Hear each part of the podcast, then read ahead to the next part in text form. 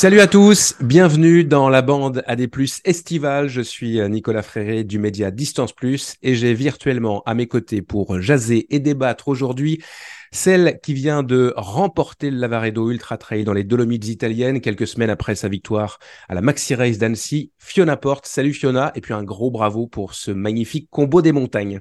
Merci, salut la bande, salut à tous. Celui qui a fait euh, résonner sa voix reconnaissable entre mille au marathon du Mont Blanc, le grand Ludovic Collet. Salut Ludo. Salut la bande. Celui qui n'était lors de ce week-end de folie dont on va parler dans quelques instants, ni au Lavaredo, ni au marathon du Mont Blanc, ni à la Western States, ni à l'Andorra mais au trail de la Chartreuse comme speaker, Hugo Ferrari. Impossible d'ailleurs de faire autrement quand un événement se nomme le Grand Duc. Salut Hugo.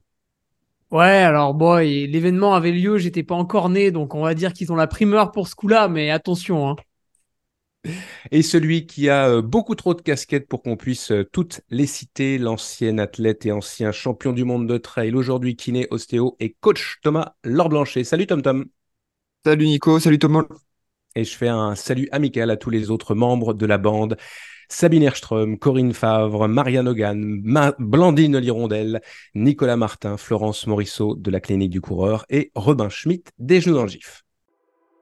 La bande à des plus, le podcast du magazine Distance Plus. Au sommaire du 30e épisode de la bande AD+, le dixième de la saison 2, on va prendre le temps de revenir sur un week-end historique dans le monde du trail marqué entre autres par les performances exceptionnelles de Courtney de Water et de Cathy Scheid lors de la 50e édition de la Western State, mais on va aussi débriefer euh, avec la bande ce qu'on doit retenir du marathon du Mont Blanc, remporté par les skieurs alpinistes Rémi Bonnet et Sophie Lockley, du, du 90 km du Mont Blanc remporté par Germain Grangier et Jennifer Lemoine, Jennifer, pas Jennifer, du cross du Mont Blanc qui a vu renaître de ses cendres un vieux de la vieille Sébastien Speller face aux petits jeunes, mais aussi Amandine Ferrato, du Lavaredo parce qu'on a quand même la championne en titre avec nous et on parlera de l'Andorra 100, une jeune épreuve du circuit UTMB World Series qui a vu euh, Pau Capel refaire un podium international. On va aussi euh, revenir sur euh, le clapping, euh, la hola, les manifestations des coureurs juste avant de partir sur une course. On a un collègue Vincent Godin qui a fait un petit sondage bien intéressant. On va en reparler. On a deux speakers. On va en profiter. Le quiz peigné vertical. Je soumettrai un quiz d'actu et de culture générale à Ludo, Hugo, Thomas et Fiona. Qui, entre ces quatre-là, va mettre la peignée du jour? Le défi NAC. On vous propose un gros dixième défi. On l'a appelé le week-end choc puisqu'on vous invite à courir 30 km en deux sorties uniquement avec un beau cadeau puisqu'il s'agit du pack UTMB de NAC mais aussi du pack découverte, le vrai ou faux euh, de la clinique du coureur. Il sera question euh, d'affûtage 15 jours avant un objectif et on bouclera la boucle avec les traditionnels coups de cœur ou coups de pompe des membres de la bande AD+. Bande AD+, euh, enregistrée et réalisée à distance dans les conditions du direct par les productions Arborescence. Bonne émission, c'est parti. La bande AD+, présentée par Nicolas Ferret. Allez, on va tenter de débriefer un week-end de folie, un week-end mémorable et peut-être même un week-end historique dans le monde du trail qui a vu euh, s'embrasser ou se succéder des événements internationaux parmi les plus prestigieux de notre sport, à savoir la 44e édition du Cross du Mont Blanc, la 20e édition du Marathon du Mont Blanc et la 9e édition du 90 km du Mont Blanc à Chamonix en France la 17e édition du Lavaredo dans les Dolomites italiennes et la 50e édition de la mythique Western States Endurance Run à travers la Sierra Nevada en, Californie. Ajoutons à cela, euh, j'en ai parlé tout à l'heure, un jeune événement du circuit UTMB World Series, le trail euh, sans Andorra, en Andorre évidemment, qui a donné lieu à, à une confrontation d'athlètes costauds, adeptes de parcours rugueux. Je veux pas qu'on refasse nécessairement euh, la course de long en large et en travers. Elles, elles se sont euh, toutes écoulées, mais j'aimerais euh, qu'on arrive à ressortir ensemble les faits marquants, tout ce qui vous a marqué, étonné, touché, réjoui, peiné, peut-être déçu. et puis, on va essayer de, finalement savoir si c'était réellement un week-end historique. Je vous propose de commencer par le Lavaredo, puisqu'on a, on a la championne en titre avec nous. Fiona, victoire donc euh, sur euh, le Lavaredo. Euh, j'aimerais d'abord savoir dans quelle disposition tu, partais. Tu as gagné, je l'ai dit tout à l'heure, la Maxi Race d'Annecy il y a un, mois à peu près en tout cas au mois de mai. Au moment où on enregistre, on est dans les derniers jours de, juin.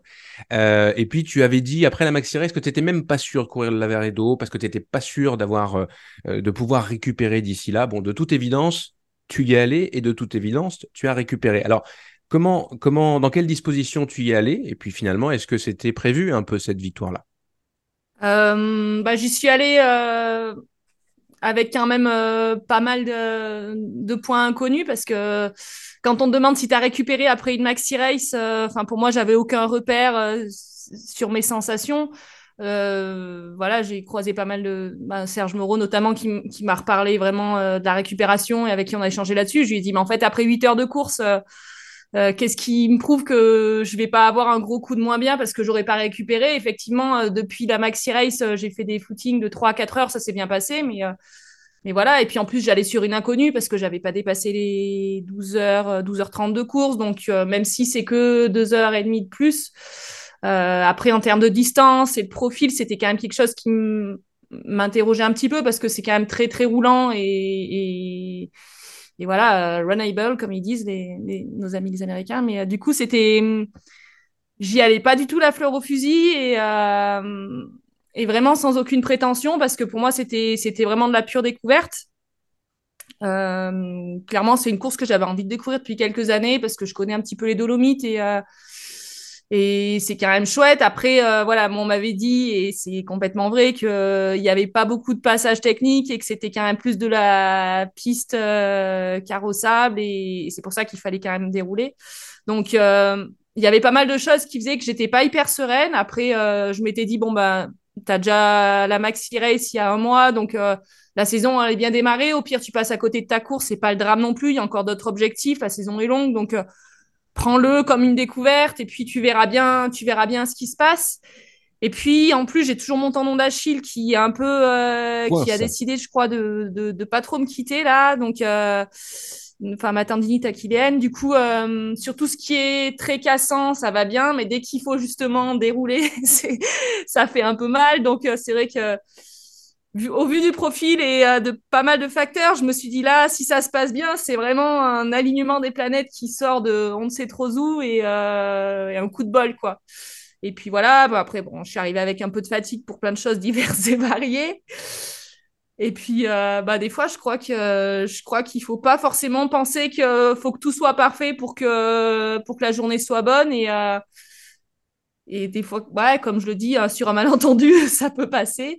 Et, euh, et c'est un peu ce qui s'est passé, puisque voilà, au final, euh, même si la course, euh, dans les détails, elle s'est vraiment pas super bien passée, au final, voilà, je, vais quand même retenir les paysages, la, la, performance qui reste quand même relativement correcte, et puis, et puis voilà, l'ambiance de la course, il y avait quand même pas mal de points positifs.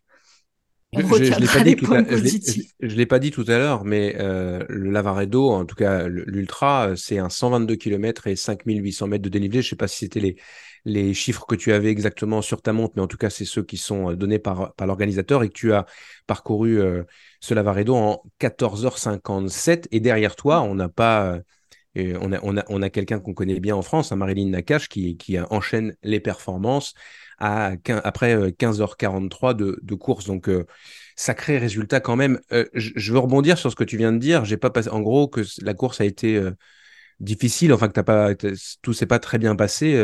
Qu'est-ce que tu veux dire? Que tu gagnes la course, mais bah finalement, bof.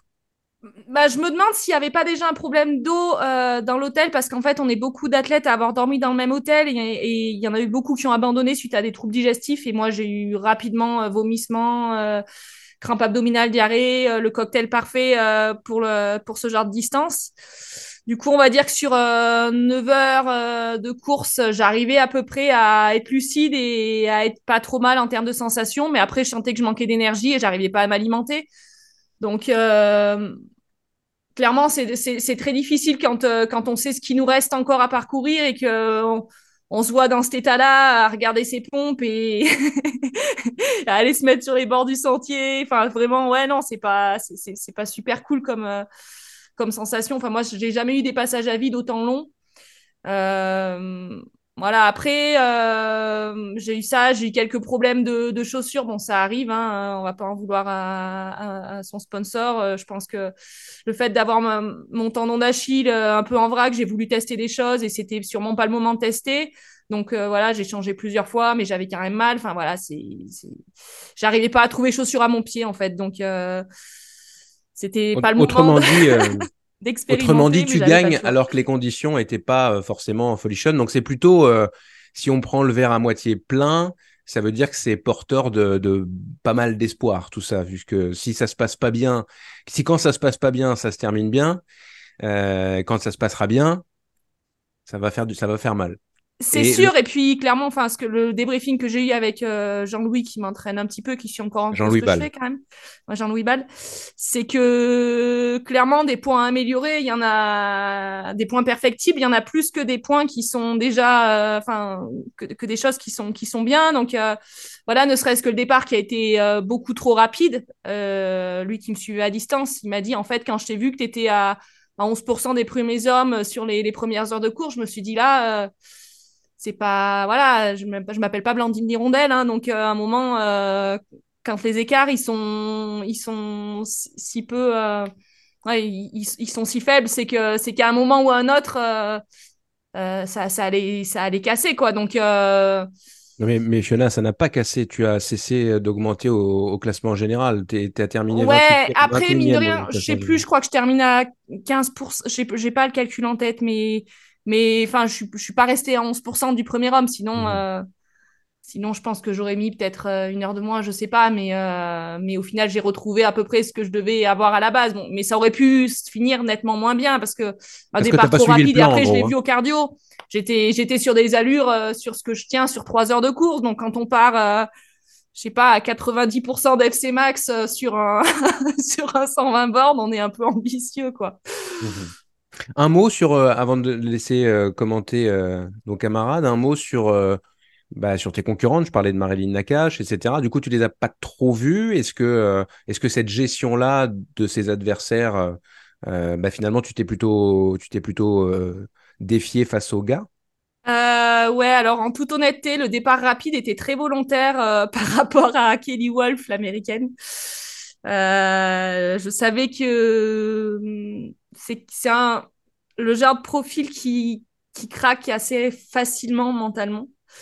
Et du coup, moi, ma stratégie, qui est sûrement pas très bonne, mais, euh, mais sur le moment, des fois, on réfléchit pas forcément comme il faut, c'était de l'accrocher et le plus possible. Alors, elle est partie très vite. Et si possible, après, quand elle m'a demandé de passer devant pour donner l'allure, je me suis dit là, en fait, il faut carrément que tu t'accélères encore, même si j'étais taquée en me disant euh, au moins, euh, ça va peut-être elle la, la, calmer encore plus et je vais pouvoir euh, après reprendre mon allure normale.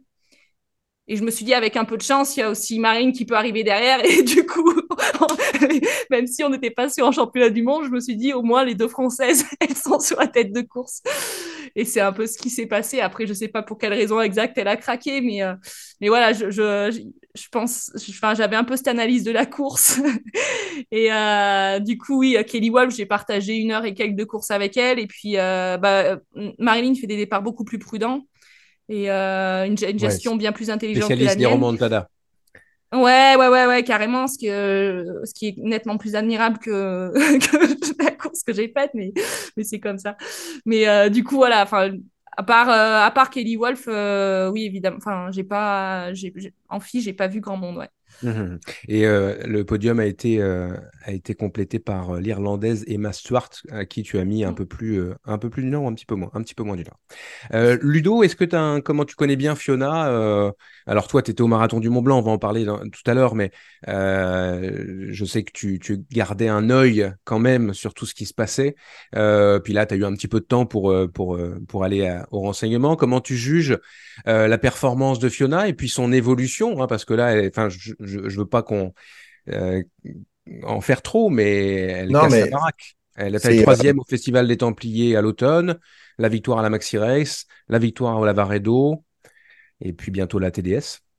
ouais, ouais, mais je crois pas, Nico, que tu en fasses trop. Alors, c'est vrai que je connais Fiona depuis très très longtemps et quand elle a décidé de revenir à la compétition après sa fille, moi j'ai été un des premiers euh, très très très heureux. Après, euh, pense que euh, c'est tout à son honneur. Hein, et comme beaucoup beaucoup de, trailers de haut niveau, elle reste humble, mais je pense qu'elle elle ne soupçonne même pas le potentiel qu'elle a quoi. Donc, on n'est pas à l'abri de très, très belles surprises quand toutes les planètes s'aligneront. Ça, c'est sûr, quand elle prendra confiance vraiment en elle et de ses capacités. Euh, mais voilà, l'image de, tu as fait un recrutement de fou dans la bande AD+, entre, entre Marianne, Blandine, Sabine et Fiona. Euh, bon, les garçons de l'équipe, ils ont intérêt à bien se tenir pour continuer à performer, tu vois, parce que euh, ça, ça va très, très vite. Et c'est vrai que euh, c'était compliqué pour moi à suivre. Et puis, euh, tu sais, c'est il y a, même si j'ai regardé après le marathon du Mont Blanc, quand tu connais les résultats, retourner voir un peu ce qui s'est passé, c'est un peu amer. Tu mhm. vois, j'ai essayé de, de, suivre le plus possible et grâce à vous tous, euh, j'ai suivi sur notre groupe off pour voir un petit peu. Et puis, euh, moi, pour plein de raisons euh, qui l'avaient un peu énervé avant son départ, je me doutais qu'elle allait claquer quelque chose. Je ne savais pas comment. mais du coup, quand c'est une amie, je me suis rendu compte en fait que je me suis j'avais peu de temps, mais je me suis focalisé sur sa course et j'ai même pas regardé les garçons, j'ai rien, regardé d'autre, quoi. Donc, bah, euh, bah, en tout cas, bravo, bravo, Fiona, bravo. Hugo va peut-être pouvoir nous en parler des garçons parce que je me, je me rappelle que justement tu parlais du, fil off. Euh, on avait parlé, Hugo, tu as, suivi un peu le, le Lavaredo, euh, la performance de, de, Jonas Russi et puis de, de Robert Agenal notamment? Ouais, j'ai beaucoup aimé Andreas Reiterer aussi, qui est quelqu'un vraiment qui a raison gardée. Qu'est-ce qu'il faisait là? A bien récupéré après 13 jours, après ces mondiaux, il a bien récupéré de son effort de 10 heures et du coup, il pouvait s'aligner au, au Lavaredo. C'est incroyable. Euh, il est parti prudemment puisqu'il était seulement sur les bases du record, qui est quand même à moins de 12 heures. Et euh, à la surprise générale, il a abandonné au kilomètre 80. C'était incroyable. J'aime, j'aime l'ironie, j'aime. Non mais je sais pas, je sais pas qui le paye, mais euh, peut-être il faudrait lui donner des conseils quand même. Ah, c'est euh, plus nous, c'est plus, c'est plus nous. vous avez des champions, Thomas. C'est plus nous. Collectionner les pépites, c'est pas possible. ah, c'est plus nous, c'est plus nous. Non, mais bon, une fois qu'il avait fini son one man show à l'avant de la course, euh, bon, c'est pas drôle. Hein, J'imagine que s'il arrête, il devait être bien fatigué, mais enfin bon, il, il, est venu de son propre chef a priori. Euh, bah, belle perf de Jonas et son, et son copain Robert, parce qu'ils sont toujours fourrés ensemble, ces deux-là. Hein. L'an dernier, ils ont déjà fait le Lavaredo, il me semble, c'était juste dans l'ordre inverse. À l'UTMB, ils finissent 8 et 9, donc Jonas était devant. Là, ils finissent 1 et 2. Ils s'adorent, quoi, ces garçons, c'est mhm. pas possible. Un Suisse d'un côté, un Roumain de l'autre. Ouais, un Suisse allemand d'ailleurs. Et non, non, bah, j'ai beaucoup aimé. J'ai bah, suivi bien sûr Fiona qui se permettait d'envoyer des messages sur le groupe WhatsApp pendant qu'elle courait, ce qui est toujours appréciable, à l'image d'un Kylian Jornet à l'UTMB 2017 où il avait son téléphone au début. Non, mais arrêtez la géante, je vais, je vais devoir partir en fait. Quoi? J'ai une capture d'écran? Et puis, euh, on a tout suivi, hein, la Western, euh, le 90 euh, du Mont Blanc. Bah ça, on va revenir, on va, on va y revenir dans quelques instants. Ouais, tu, tu, grilles les étapes. Il y a la, génération Roubiol qui était au 90 du Mont Blanc. le grand patron était sur le KV, mais enfin, il avait deux confrères qui étaient, qui étaient bien solides sur le 90. Et ce petit Lavaredo, il est, il est toujours difficile parce que, en fait, comme disait Fiona, il y a un profil roulant et le problème, c'est qu'à un moment donné, tu descends et tu es au début, tu à la fin de la nuit, donc il fait assez frais, et tu descends 1500 mètres de dénivelé sur un chemin très roulant, donc tu vraiment tu déroules la foulée, quoi. Tu, tu y vas, tu lâches les chevaux. En plus, c'est quasiment la mi-course, donc tu te dis, allez, c'est parti, banzai, et bah évidemment, ça te rattrape sur la fin de course, donc c'est assez traître. C'est pour ça qu'on a toujours un peu de rebondissement sur, sur la fin. Tom, tu as suivi le Lavaredo, tu parlais de, de, de Reiterer il y, a, il y, a, quelques instants. Donc, euh, euh, clairement, enfin, je, j'en mets un peu de contexte, mais Reiterer qui a, qui a fait une énorme performance euh, au, au, mondiaux, euh, il a longtemps mené le trail long euh, avant de, de céder face à justement. Mais il s'est dépouillé en plus, hein, parce que le troisième, il revenait, hein, il a tout mis. Hein. Oui, ouais, bah, absolument. Mais, il n'a pas géré. Hein. Je, je, je, la question que je me pose, c'est qu'est-ce qu'il faisait là si peu de temps après sur un événement aussi important Est-ce que c'était tout simplement euh, un petit, un petit coup de. Est-ce que. Est-ce que c'est quoi l'idée? Bah, Tom, Tom tu as peut-être une, une, une, idée ou, Oui, oui, j'ai une idée. Euh, C'est-à-dire que l'idée principale, c'est qu'en fait, il était là pour montrer le maillot de son principal nouveau sponsor et que du coup, euh, dans la mesure où, euh, et que pour la petite histoire, en fait, les championnats du monde, en gros, bah, tu cours avec le maillot du pays, donc tu peu de chances de montrer ton sponsor véritable. Euh, parce qu'il y a peu de pays finalement dans le monde où le sponsor véritable est, la- est le pays. Donc du coup, euh, bah là, il, à mon avis, je pense que c'était un espèce de, de deal avec son nouveau sponsor pour, euh, pour montrer le maillot, qui est un sponsor italien. Donc il était un petit peu euh, contractuellement imposé d'être au départ. Euh, de là à faire une course de débile, je sais pas, mais être au départ, euh, oui, ça, ça, c'était Ah oui. l'idée, l'idée. Ça, c'était l'idée initiale. Après, euh, ouais, après, alors moi j'ai suivi un petit peu le Lavaredo, euh, plus parce que bah il y avait Fiona qui courait, et puis nous on avait, euh, on avait Andrew Simon sur la. Alors quand tu dis nous, excuse-moi, euh, euh, quand tu dis nous, Oui, on parle Azix. d'Azix, hein, puisque tu es. euh, Azix et alors nous euh, nous Azix pour Andréou et puis euh, ben, Fiona pour la bande des plus mais voilà j'aime bien regarder un petit peu ce qui se faisait alors là j'avoue que ce week-end c'était un peu c'était un week-end un peu schizophrène et euh, c'était compliqué d'avoir un œil sur tout euh, Andréou ben Andréou Simon pour la partie Azix ben lui il a eu euh, il a eu un petit problème parce que c'est quelqu'un qui est euh, alors après on, on sait pas trop hein, exactement pourquoi pourquoi il a eu ça il l'avait déjà eu un peu à la Saint-Élion il a eu un problème de de de- d'œil où finalement il avait une espèce de champ de vision complètement trouble. En lien avec son ça- diabète? On sait que c'est un coureur Bah, peut-être, on, on sait pas, Hein. on sait pas trop. Tu vois, il a quand même. euh, alors, il a fini aux urgences, non pas parce que pour son ouais. œil, mais comme euh, ben il voyait plutôt plus trop moins bien. euh, il a fait une entorse, il a fait pas mal de chutes. Donc en fait, à un moment donné, il a arrêté. Euh, mais du coup, là, il, est- il passe des examens justement pour savoir un petit peu ce que c'est ce, ce- ce souci oculaire. Euh, donc oui, oui, bah, on était effectivement déçus qu'il arrête. Mais bon, après, on a quand même eu la victoire d'Esther Esther sur le, sur le long. le 80. Donc il a... Ouais, sur le 80. C'était Restache. Qui était une belle... Ouais, qui se... Non, non, pas Esther Eustache. Non, Non, euh, pardon. euh, sur le... Merde, Esther Fowler sur le... Sur, le, sur le, la, la- la distance la plus longue. Comment elle s'appelle? Euh, Merde. Sur la distance la Une- plus longue du Lavaredo, c'est- c'est la licence la Oui. plus longue, c'est c'est le 122. Non, ah pardon, oui, non, je, je, je m'embrouille avec le Andorre. Ouais, c'est, Ok, oui, c'est- oulala. un peu. Eh oui, Mais voilà, Eh ben, tu vois ça, là, ce qui vient de se passer là, ouais, c'est à l'image du week-end, on savait pas où donner de la tête, donc à un on moment donné, savait on plus, s'y perd. ouais, on savait plus où on en était. Et donc du coup, euh, Esther, donc on avait ça parce que c'était quasiment euh, de façon, euh, ouais, c'était quasiment en même temps. Donc on avait ça à suivre. Mais du coup, oui, on avait un peu la tête partout. Euh, en plus de devoir assurer le, le, le, le staff minimum euh, sur le sur Chamonix pour les diverses courses. Donc euh, voilà. Donc oui, on a un peu suivi ça de loin et bah ouais, moi je suis plutôt content de ce week-end. Alors on y reviendra un petit peu sur sur tout ce qui est les perfs, lesquelles sont valorisables, lesquelles sont sont bonnes, lesquelles sont moins bonnes. Mais mais oui, est-ce que c'est est-ce que c'est une bonne idée ce, ce genre de week-end? Est-ce que c'est est-ce que finalement donne une visibilité meilleure euh, parce que tout le monde a vu du trail sur Eurosport, mais finalement personne n'a vu du Lavaredo ou, du, euh, ou des autres épreuves. Donc, euh, est-ce que quand on a besoin d'avoir une explication de texte après un week-end sportif comme ça, je suis pas sûr que ce soit la, finalement la meilleure des stratégies pour faire grandir la discipline. Mhm. Moi, j'ai pas dit de bêtises, hein, j'ai eu peur de dire une bêtise, mais c'est bien Esther Eustache, la française, qui a remporté Oui. le, le 80 km du, du, du Lavaredo. Oui. Euh, je, vais- je vais. euh, Fiona, tu voulais dire un truc? Non, non. Non, pardon, je pensais que tu avais le, le- levé la main. On va, on va passer, euh, on va passer à, à- au, au sujet, euh, au, pas, pas au sujet suivant, mais à la course suivante dans tout ce, dans tout ce, dans tout ce bazar. Euh, la Western States, on avait reçu euh, Mathieu Blanchard dans le dernier épisode, juste avant son départ. Il nous avait dit euh, son ambition, bien sûr, de bien faire. Et puis, nous avait aussi prévenu qu'on aurait une grande Courtenay de Water. Il avait même craint, euh, pas prédit, mais craint que peut-être elle pourrait à un moment donné euh, le dépasser. Aujourd'hui, euh, les adjectifs manquent hein, à tout le monde pour raconter la performance de l'américaine. Elle a fracassé toutes nos spéculations en remportant donc la Western. je rappelle, c'est un 160 km et 5600 mètres de dénivelé en seulement 15h29.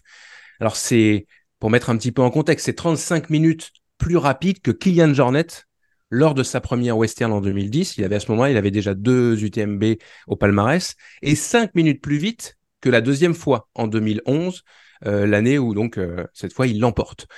La championne avec son, son long short et puis son sourire, qui est quasi indélébile, a pulvérisé le record de d'Eddie Greenwood, l'écossaise, qui tenait depuis 2012 et puis pas qu'un peu, hein, je dis pulvérisé, mais les, les, les, termes sont forts, mais 1h18 sur un record qui, qui n'arrive pas à être, à être battu, c'est quand même quelque chose d'assez incroyable. Euh, Courtenay euh, a passé la ligne en sixième position au classement général, donc elle a vraiment survolé euh, l'épreuve californienne. Euh, pas de paisseur, aucun accompagnement euh, durant la course. Pourquoi? Parce que peut-être vous allez vous en parler, mais a priori personne est capable euh, de, suivre euh, son rythme. Et puis elle s'est payé le luxe de dépasser plusieurs grands favoris de cette édition, donc à l'image de Mathieu Blanchard, qui effectivement a été dépassé. Mathieu, on le rappelle, hein, c'est une deuxième place à l'UTMB l'année dernière. Dakota Jones, qui a longtemps mené aux côtés de Tom Evans, Dakota Jones, troisième à la Hard l'année dernière, vainqueur cette année de la Transvulcania. Arlen Glick, troisième de la Western l'an passé, ou encore euh, Ludo, euh, Ludovic Pomeray. alors lui, le palmarès, il est encore presque plus fou. UTMB en 2016, Diagonale des Fous en 2021, TDS en 2022. Tous ces gens-là, ces grands, ces grands champions-là ont été, ont été pas snobés parce que Courtenay ne snob personne. Elle a toujours un petit mot bien gentil pour, pour chacun. Et d'ailleurs, je ne sais pas si vous avez vu la vidéo euh, mais je conseille à nos auditeurs d'aller la, trouver, je pense, sur le compte de, de Thibaut Barognan, qui faisait le paisseur de Mathieu Blanchard, et qui a publié un moment d'histoire, finalement, euh, puisque on, voit Courtenay euh, à la hauteur de Mathieu, le dépasser, ils se parlent, Mathieu soutient Courtenay, Courtenay soutient Mathieu, c'est assez beau à voir et c'est une belle illustration de, notre sport. Bref, j'en ai dit beaucoup. Moi, j'ai sur Distance Plus, on a utilisé le qualificatif de Walteresque, parce que personnellement, j'en avais pas, puis on est toujours en train de dire les mêmes, euh, stratosphériques, incroyables, etc. Il, nous en manque pour, euh, pour Courtenay. Qui commence à commenter cette performance? Allez, euh, celui qui l'a couru, la Western Side, deux fois. Thomas. Alors, c'est trois fois. Trois fois, oh pardon. Oui, non, la, la, troisième, je l'ai oublié parce que tu avais eu des petits soucis, tu étais un peu plus loin. Oui, mais justement, c'est celle-ci la plus longue. Et donc, ça a été celle-ci où tu sens, tu, tu, tu prends vraiment ça. Tu vis bien l'événement. Ah, tu vis vraiment bien l'événement. Euh, oui, alors, oui, les qualificatifs, euh, oui, alors effectivement, c'est, ça sera jamais, pourra jamais trouver le, terme exact, mais bah, c'est oui, c'est, vraiment un fabuleux, c'est énorme parce que bon, ceux qui ont vu la vidéo, pour la petite histoire, on est au 90e 100 km, et pour la petite histoire, quand elle passe ça, elle, voilà, elle est en train de, elle, le forest c'est pour les, pour les non-initiés, c'est quand on voit les photos, quand on voit euh, euh, les grandes parties de route euh, juste avant le grand ravito, et c'est juste avant qu'on récupère les pacers. Donc c'est-à-dire que là, pour la petite histoire, quand vous passez la vidéo, ben, Thibaut, il est avec Mathieu depuis pas très longtemps. et pour le coup, sur, ce tronçon-là, elle est en train de battre le, record tout temps avec Jim Wamsley compris, des 30 km entre Forest Hill et euh, Green, euh, Gate, je crois. Donc, euh, ouais, c'est la, la, la, la, performance, elle est juste hallucinante. Ça en veut dire beaucoup de choses, en fait, sur ce. Quand on voit Courtenay sur cette partie-là, ça veut dire que ben, un gars qui fait 2,20 au marathon, ben, finalement, au bout de 90 km, sur un parcours qui est plutôt estampillé, finalement assez roulant. Moi, tout, à chaque fois que j'ai fait la western, j'ai eu beaucoup, beaucoup de, de gens qui me disaient que effectivement c'est ultra roulant, mais euh, beaucoup de gens qui n'y étaient pas allés euh, parce que c'est très roulant, oui, euh, mais non, c'est pas roulant, c'est pas de la route, c'est pas du chemin forestier de malade, non, c'est un peu c'est technique, c'est cassant mmh. et clairement la partie qui arrive en plus après est encore encore un peu plus dénivelé avec du dénivelé et c'est beaucoup plus technique. Donc voilà, ça veut dire que ben oui, ça reste du train ça reste du trail et puis on les voit tous les deux à la bataille à la, marche. Donc c'est toujours intéressant de se dire bah, que le trail, la marche fait partie de la, discipline.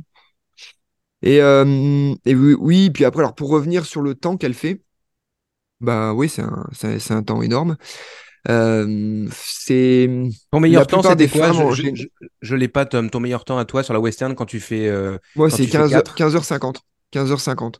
Donc, Donc en dessous, en dessous de, Donc elle me, elle me voilà, donc euh, c'est bah ouais. Donc euh, bah c'est ça. Et alors après pour revenir sur l'histoire de c'est 35 minutes de mieux que Kylian, machin.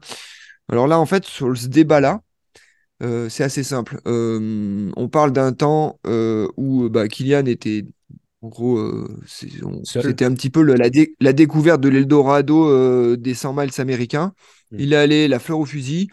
Est-ce que finalement, est-ce que Emile Zatopek, il est meilleur ou moins bon que Gebre Selassie ben, en fait, oui, si on chronométriquement parlant, il n'y a pas photo.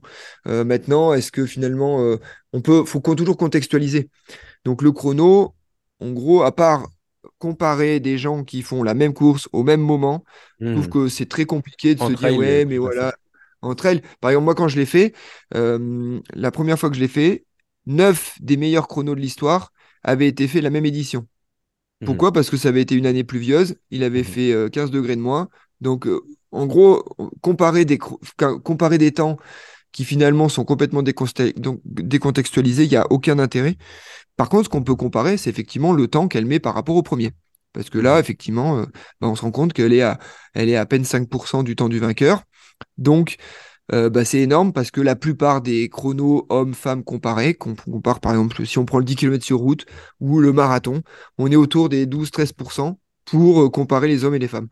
Donc oui, si on doit comparer le temps qu'elle a fait, bah, c'est juste énorme. Et je pense que s'il y avait 100 km de plus, ben, très probablement, il gagne la course. Tom, Evans euh, a, gagné en 14h40 devant mm. euh, Tyler Green, 15h04 et Anthony Costelles, qui porte un nom un peu espagnol, mais qui est américain, 15h09. Voilà, donc en fait, ben, on se rend compte quand même que le temps qu'elle fait, euh, bah oui, elle maîtrise la course, elle maîtrise le long. Je pense qu'elle a une réelle science et une réelle capacité et une, une réelle appétence pour ces, pour ces distances-là. Elle sait se préparer pour ça. Elle a, bah oui, c'est, je pense, que c'est quelqu'un qui marquera son époque. Euh, mais après, de là à vouloir comparer toujours des chronos sur des, voilà. Là, j'ai vu la comparaison entre Courtenay et le temps de Scott, euh, Scott Jurek. Mais ça se trouve, il n'y aurait pas eu Scott Jurek, il n'y aurait même pas de Courtenay, en fait. Donc, euh, c'est toujours un peu compliqué de comparer tout ça. Mais par contre, la performance athlétique, oui, elle est juste, euh, ouais, c'est juste phénoménal.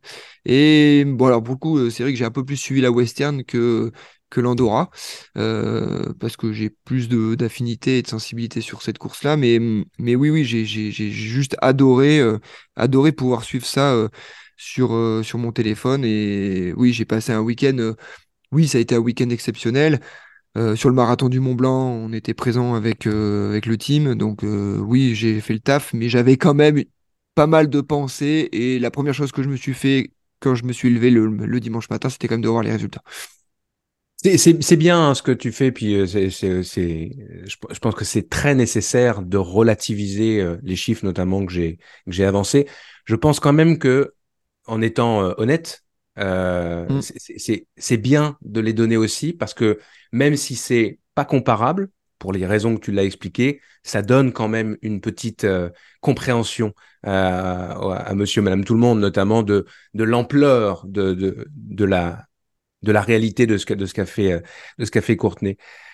Fiona, bah, juste pour, pour ah, comparaison, juste pour comparaison, si on prend la comparaison, en fait, ça, ça frappera encore plus les gens d'un point de vue chronomètre c'est comme si le record du monde marathon était mhm. en moins de 2-10. C'est ça.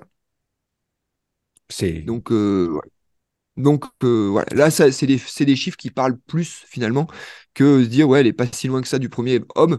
Oui, mais ça veut dire que elle fait mieux. Elle, en fait, elle est potentiellement sélectionnable en équipe de France de marathon France. Bon, donc euh, voilà. déjà ça, ça, place, ça un peu dans le contexte. Euh, et puis bah puisqu'on est dans les dans les chiffres, bah, parfois aussi un peu farfelu, mais on l'a vu, hein, les, les, les cotes sont sorties. Ah j'ai pas vu euh, si la cote avait été officialisée sur l'ITRA au ah moment où on se parle évidemment, mais en tout cas sur l'index UTMB, elle avait effectivement euh, réaliser la, la, meilleure performance de, de, de, tous les temps, meilleure performance féminine. Et puis, il y a ce petit calcul euh, qui est pas forcément euh, très cohérent pour les raisons que tu as expliqué aussi, euh, le petit pourcentage que tu ajoutes pour essayer de comparé aux hommes euh, et qui, qui, la plaçait en fait si on faisait ce calcul là qui la plaçait au-delà du maximum possible euh, sur une sur une cote de performance. Mais en tout cas même si on se on, se trompe un peu avec ces avec ces statistiques là et et, et, tout euh, ça donne une bonne idée que enfin je pense que c'est très clair la, la performance est juste énorme. Fiona euh, tu as eu le temps de après ta course de te plonger dans, la, dans le cœur de la western? À distance et, quel est ton sentiment euh, vis-à-vis de Courtenay, mais aussi, on peut déjà commencer à en parler euh, de Katie Scheid, parce que malheureusement, cette pauvre Katie, vainqueur de l'UTMB l'année dernière, elle a été euh, dans l'ombre, dans l'ombre médiatique, parce que, parce que toute la lumière est allée sur, sur Courtenay, alors qu'elle réalise elle aussi une western incroyable. C'est elle aussi, elle aussi bat le temps d'Ellie Greenwood. Et, et même elle, réussit à avoir, enfin, elle montre qu'elle a un mental de, euh, de, de, forcené, puisque d'abord elle reste un peu avec Courtenay, mais quand elle se fait décrocher, elle pourrait, euh, elle pourrait, elle pourrait vraiment se laisser décrocher. Ben non, elle se bat, elle se bat, elle fait sa course et elle réussit euh, une superbe deuxième place, 17e au classement général, en battant elle aussi le, le précédent record. Qu'est-ce que ça t'évoque tout ça, tes émotions, etc. Euh, ouais, bah alors j'ai suivi parce que les après-courses euh, sur de la, des, distances comme ça, moi je, je, je, dors très mal, donc tant qu'à faire. Euh... Et puis je voyais qu'il y avait un groupe assez actif euh, de la bande qui, qui, qui, qui tchatchait. Je me suis dit, il y a un truc qui se passe. Ah oui, c'est la western. Et euh, ouais, du coup, j'ai suivi un peu. Et clairement, ouais, moi, j'avais vraiment à cœur que je savais très bien que voilà, Katie euh, Courtenay, à part si Courtenay avait vraiment un gros quoi qui est abandonné, mais bon, pour l'instant, euh, on l'a encore jamais vu euh, mal, donc euh, c'était c'était quand même pas. C'était ouais, il fallait pas trop. On l'a vu mal, hein, on l'a vu à la Hard Rock il y a quelques années où elle a abandonné. Hein parce que justement elle avait des problèmes digestifs. Donc même même Courtenay peut avoir des, ah. des problèmes, ce qu'on lui souhaite okay. pas pour la prochaine Hard Rock. Mais mais euh, ouais, moi clairement je me disais au moins qu'Etty qu'elle ait cette, deuxième place et qu'elle fasse une belle course parce que parce que voilà c'est quand même une, chouette nana euh, et clairement euh, quand j'ai vu ce qui se passait sur dans les médias en termes par rapport à la perf à Courtenay qui est complètement honorable et qui qui évi évidemment mérite mérite le bruit voilà c'est sa perf elle est elle est plus que plus que bluffante et, voilà moi j'entends bien que que c'est important qu'on en parle et et, important qu'on réagisse de la sorte. Après clairement bah je trouve ça un peu dommage pour Katie de du coup de passer un petit peu sous silence euh, parce que bah parce que parce que devant toi tu as une nana qui, qui, qui fait des trucs qui sont complètement dingues. Mais mais bon mine de rien elle met quand même 4 minutes de, de moins que le record elle aussi. Donc euh, je crois que c'est à peu près ça donc, euh... même exactement ça, ouais. Donc, ouais, enfin, c'est, c'est, c'est chouette, mais d'un autre côté, je me dis, bon, ça, ça, ça fout un peu les boules de voir que, qu'on n'en parle pas, alors que, alors quand même, elle a, elle a quand même un, un, un, sacré niveau aussi. Et, et puis, elle s'est quand même coltinée les cotrails de Paris en prépa. Donc, la euh, tu, tu, le connais, toi Tu l'as gagné aussi, non? Oui, je l'ai gagné. Il y a quelques après, temps. Euh, c'est pas dans mes meilleurs souvenirs. Enfin bref, euh, voilà. Donc elle a fait sagement les Robin Schmitt de Paris plutôt ce que la... commentaire. non, ouais. Elle est pas allée à la Pyramide TT. Elle a écourté sa saison de ski alpi pour euh, pour être bien pour la western. Euh, pour se préparer sur des terrains roulants, ça lui a réussi et, et, voilà, la perf est un peu passée sous silence. Mais, mais voilà, autrement, ouais, c'est sûr que à suivre, c'était c'était juste c'était juste dingue quoi. Ludo. Bah, écoute, euh, Katie, puis on passera euh, au ouais, et puis même la, la, la, la confirmation euh, que Tom Evans est aussi un grand champion qui, qui continue à performer. C'est un garçon que troisième de l'UTMB l'an dernier. Exactement, mais même avant, enfin voilà, c'est un garçon qui continue à se préparer. Tu sais, on dit toujours, enfin, et c'est valable. On, on, va parler des jeunes tout à l'heure, mais ce qui est le plus important et le plus fort dans, dans ce sport, c'est de durer. Tu vois, et Tom, il dure. Euh, et ça, c'est admirable. Enfin, moi, j'ai kiffé le, le, voir devant et prendre les choses en main. Et quant à, quant à Courtenay, euh, tu sais, c'est vrai que beaucoup euh, vont regarder euh, la cote ITRA, l'index UTMB ou l'UTMB index. Puis maintenant, on commence à parler de pourcentage. Moi, tout ça, j'en ai rien à foutre. Enfin, tu vois, moi, c'est ce que les, les tu le sais bien, c'est ce que pour moi les coureurs dégagent. Et moi, elle m'a mis les frissons, quoi. Elle m'a, elle m'a vendu du rêve. Et, et j'ai kiffé. Et quand j'ai remercié Thibaut en off, ces images, elles sont incroyables, quoi. Elles vont faire partie de l'histoire. C'est, c'est juste magnifique et c'est ça qui, c'est ça qui m'intéresse. Et puis, tu sais, tu étais avec moi et tu étais sur le terrain quand l'année dernière, je dis, si euh, Courtenay, elle tombe pas sur le Grand Raid, si elle sort pas de sa course pendant une vingtaine de minutes parce qu'elle s'est fait peur, mais jusqu'où elle va? Jusqu'où elle va? Elle remonte peut-être sur les, les ah autres. Bah, elle est vraiment, vraiment pas loin. Elle était, voilà, c'est une personne qui est douée, qui est douée, qui apprend. On voit des, moments des échecs sur des courses. Elle rebondit très vite.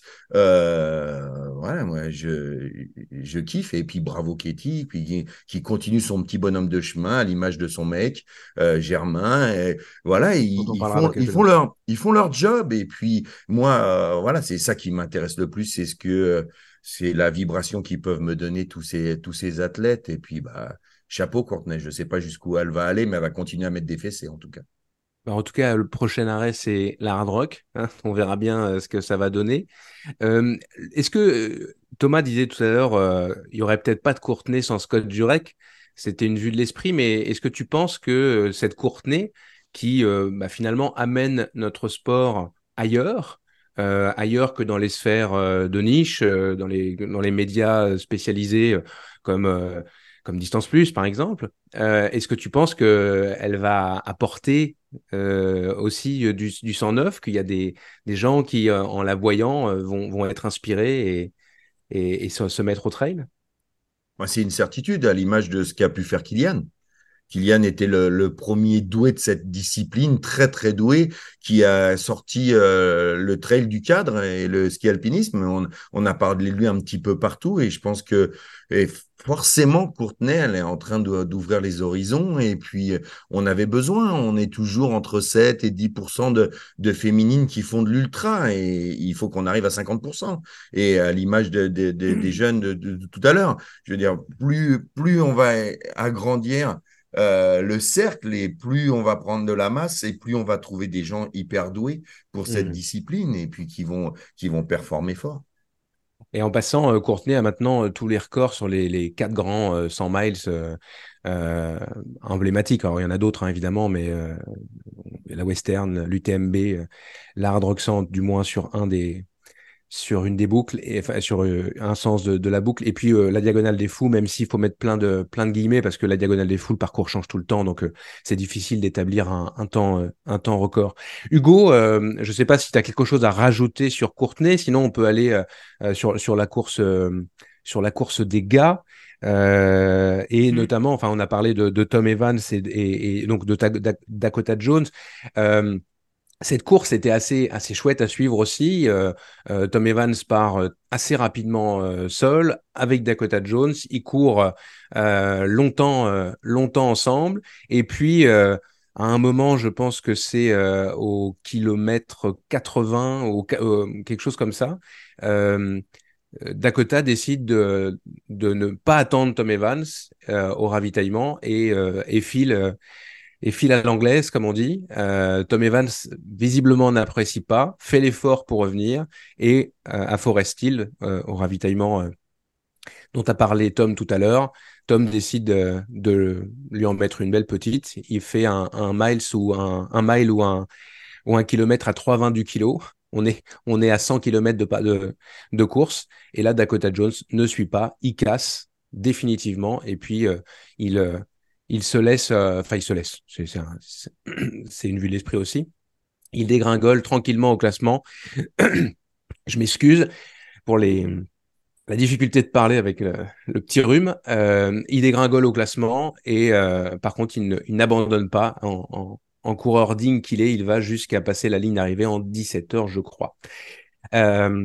Donc ça, c'est pour les gars. Je sais pas si tu as quelque chose à dire là-dessus. Sinon, je voudrais qu'on parle de Mathieu et puis de Ludo euh, Pomerel, les, Français, et notamment de Mathieu, parce que voilà, on a, on a passé un long moment avec lui euh, euh, et tu étais là euh, lors du dernier épisode. Donc c'est intéressant de débriefer sa course aussi. Ouais, ouais, moi j'ai bien aimé, c'est le, retour de, Mathieu, en fait, au lieu de te sortir une excuse de, de derrière les fagots, comme quoi c'était la troisième pleine lune de l'année, et puis vu qu'il a dormi avec l'orteil orienté au sud-est, ça, ça pouvait pas le faire. Euh, il a dit les choses, en fait, il a dit, bah voilà, j'ai fait plein de trucs pour que la course se passe bien. Visiblement, ça a raté. Bon, c'est comme ça, j'ai fini un peu derrière, tant pis. Euh, voilà, il est pragmatique. Hein. Il y a tellement de facteurs à maîtriser que bah il y en a un, il part un peu en cacahuète. euh, Tu sais pas pourquoi, tu sais pas lequel c'est. Bon bah voilà, des fois ça rate. C'est vrai qu'on s'était habitué à ce qu'il réussisse tout le temps, donc bah du coup on, on ne peut que euh, que euh, féliciter un peu le champion qui euh, même dans l'échec sait, sait rester rester noble. Et puis c'est vrai que cette vidéo avec Thibaut Barognan est absolument exceptionnelle Mhm.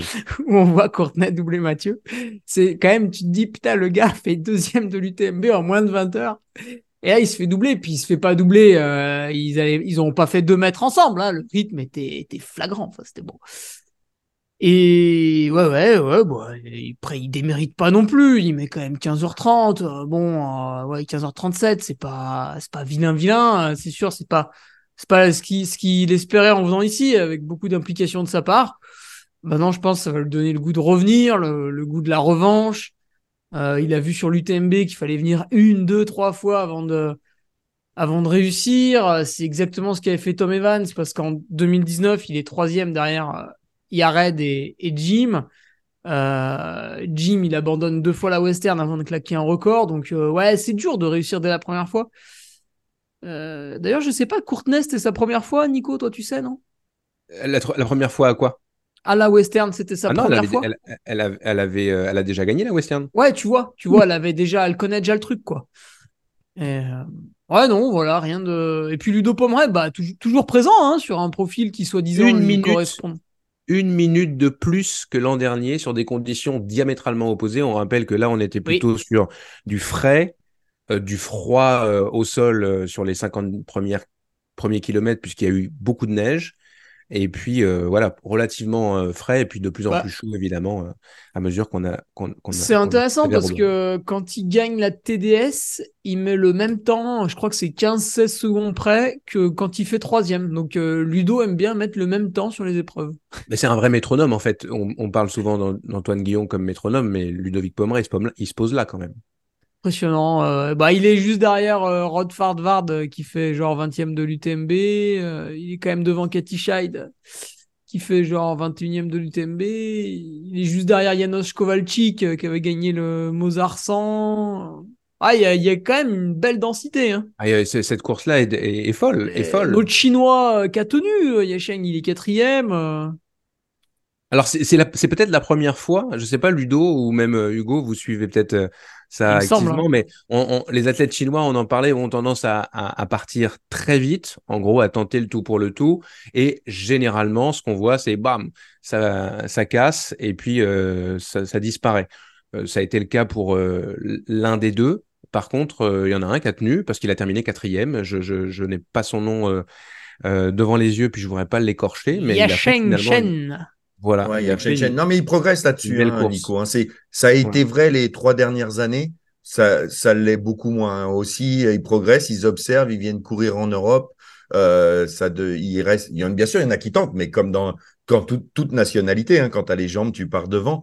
Mais euh, pour voir pour Yao Miao, par exemple, elle a, elle a géré aussi euh, formidablement bien l'effort euh, sur les courses du marathon. Enfin, tu vois, c'est Hmm. c'est c'est plus tout à fait vrai.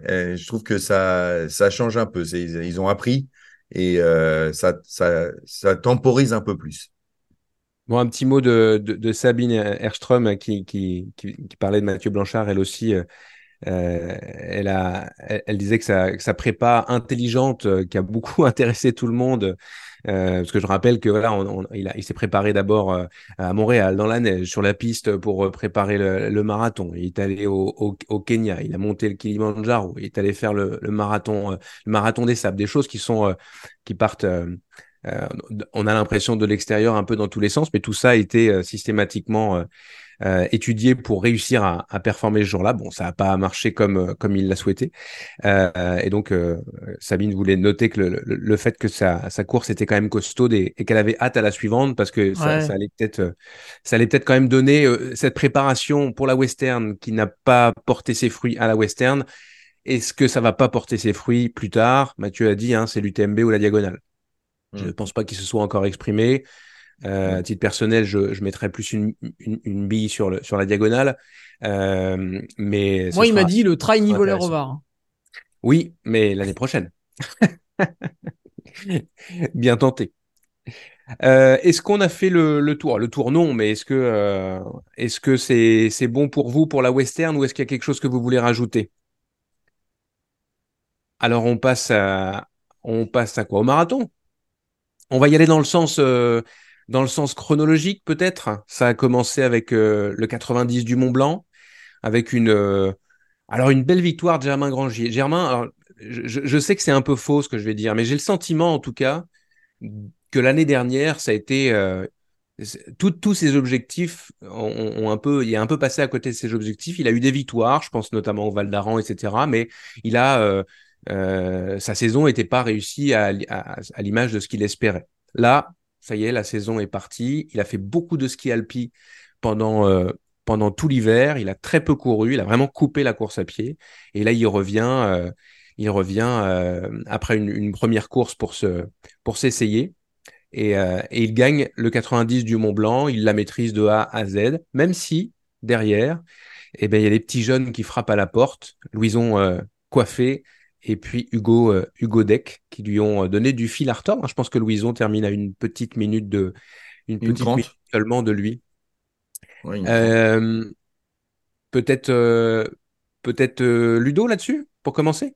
Ouais, déjà alors juste juste avant ce départ du 90 du Mont Blanc, une fois n'est pas coutume, mais je voudrais tirer un grand coup de chapeau à, à, à, à, mon, à mon bras droit et notre collègue avec Hugo à, à Mougli, à, Sébastien Georges Lopez, qui a été incroyable. Le jeudi, je suis arrivé au moment où les tentes commençaient à s'envoler dans le, sur le salon et il a géré de main de maître au micro pour qu'il n'y ait pas de blessés et que tout le monde puisse sortir, alors que ça, c'était apocalyptique en quelques secondes. Et voilà, j'avais une pensée pour lui parce que moi, j'ai fait le lâche quand j'ai vu la première tente s'envoler. Je, je suis parti dans la galerie Alpina me protéger parce que je voulais pas prendre une, tente sur la couenne et, euh, et qu'il y avait fort à faire après derrière. Mais voilà, avant, je voulais lui tirer un grand coup de chapeau parce que il a fait preuve de sang-froid. Il a été vraiment très bon au micro. Merci. Pour donner une idée, euh, pour donner une idée aux gens, euh, c'est si on vous voit ensemble, c'est le grand. c'est ça. Il y, a le régulièrement. Il, y a, le gros et puis il y a le grand tout mec. Ah non, j'ai pas dit ça. non, mais moi je le dis, moi j'assume. J'assume. J'ai quand même lancé à l'époque le grollisme pour ceux qu'on la rêve. Donc, euh, je courir sous toutes ses formes.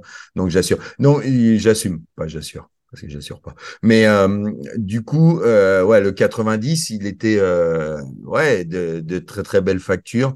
Quand tu dis euh, que euh, Germain l'année dernière, tu sais, c'est pas facile quand psychologiquement, tu te prépares pour l'UTMB, euh, tu chopes le Covid, tu cours pas mhm. et tu vois ta femme gagner. Alors déjà, ça, ça te, ça te rebooste, mais tu vis pas la course euh, dedans à l'intérieur et ça, ça, te marque un bonhomme. Donc il a fallu qu'il euh, se reconstruise. Et puis après, on bah, se souvient de lui. Je m'excuse, Ludo, mais on se souvient de lui. Moi, ça m'a marqué. Ça m'a marqué à l'UTMB parce qu'il était en retrait justement mmh. parce que bah il, il fallait qu'il ait son masque, etc. Donc euh, il y avait vraiment cette, cette je sais pas si les photographes ont immortalisé ce moment où où Cathy euh, gagne l'UTMB et puis lui il est dans le petit ba le petit mmh. bac, le petit box, box des de, de, la famille et des proches, mais il, il y va pas, il y va pas. C'est euh, ouais, j'imagine que émotionnellement c'était particulièrement spécial à vivre. Voilà, c'est ça. Et donc il a fallu retravailler. Après, euh, comme il l'a dit, euh, il a essayé de faire une course intelligente. Euh, lui qui avait fini troisième, il avait envie de décrocher le Graal. Il n'est pas parti tout de suite devant. On a un Louison Coiffet qui a été juste impressionnant, de, enfin voilà, d'une régularité. Et Germain nous a dit, j'ai essayé tout, le bluff, les accélérations en côte, et le gamin, eh ben, il se laissait pas prendre à mon jeu. Il, repartait pas comme un avion, mais il lissait l'effort pour revenir sur Germain. Et Germain s'est dit, il y a un moment, mais il va, Louison va me passer devant et, euh, et la victoire va, va me, me, me, passer, euh, me passer devant. Donc, euh, c'était super chouette à vivre. Hugo Deck qui ne faisait que revenir, revenir, revenir. Si on ne parle que des trois premiers. Pareil pour, pour, les, pour les, nanas. On a une Jennifer Lemoine, bien sûr. Nous, Jennifer Lemoine, dont on a... On lui avait souhaité bonne chance la dernière fois, puisque c'est l'amoureuse de, Nico Martin et on lui avait passé. Voilà, c'est ça. Donc, nous, on est touchés. C'est toujours la bande à des plus. On est proche. On se dit, mais on connaît, on connaît le métier de Lucie. Lucie Jamsin qui fait que remonter. je pense qu'il y a 15 km de plus, ça devient compliqué pour Jennifer, quoi, parce qu'elle elle revient de folie. Et Van Voren, cette jeune Belge, moi que je connaissais pas trop, qui m'a impressionné. Bon, c'était génial, en, parlant des, bah, voilà, du, couple Ekaterina Mitieva et, et Mitri, qui n'ont jamais réussi, eux qui maîtrisent la course et qui ont déjà fait deux troisième, la team Terex Adidas, et qui euh, n'ont jamais réussi à suivre les trois premiers à chaque fois, quoi. Ouais, c'était, c'était fabuleux à suivre. Fiona, je crois que tu connais bien Louison. Tu étais normalement même, tu devais même aller, aller faire un petit, un petit footing euh, avec lui aujourd'hui. Bien finalement, comme tu es en récup, tu as été raisonnable. Mm. Euh, parle-nous un petit peu de Louison Coiffé parce que euh, bah, je pense qu'il n'y a pas grand monde qui le connaît bien dans le, dans, dans, dans le, on va dire le grand public. Est-ce que tu as été impressionné? Est-ce que tu as été étonné par, par sa pugnacité? À, laisser croire que peut-être euh, jusqu'à jusqu'au bout il allait il allait euh, passer devant Germain.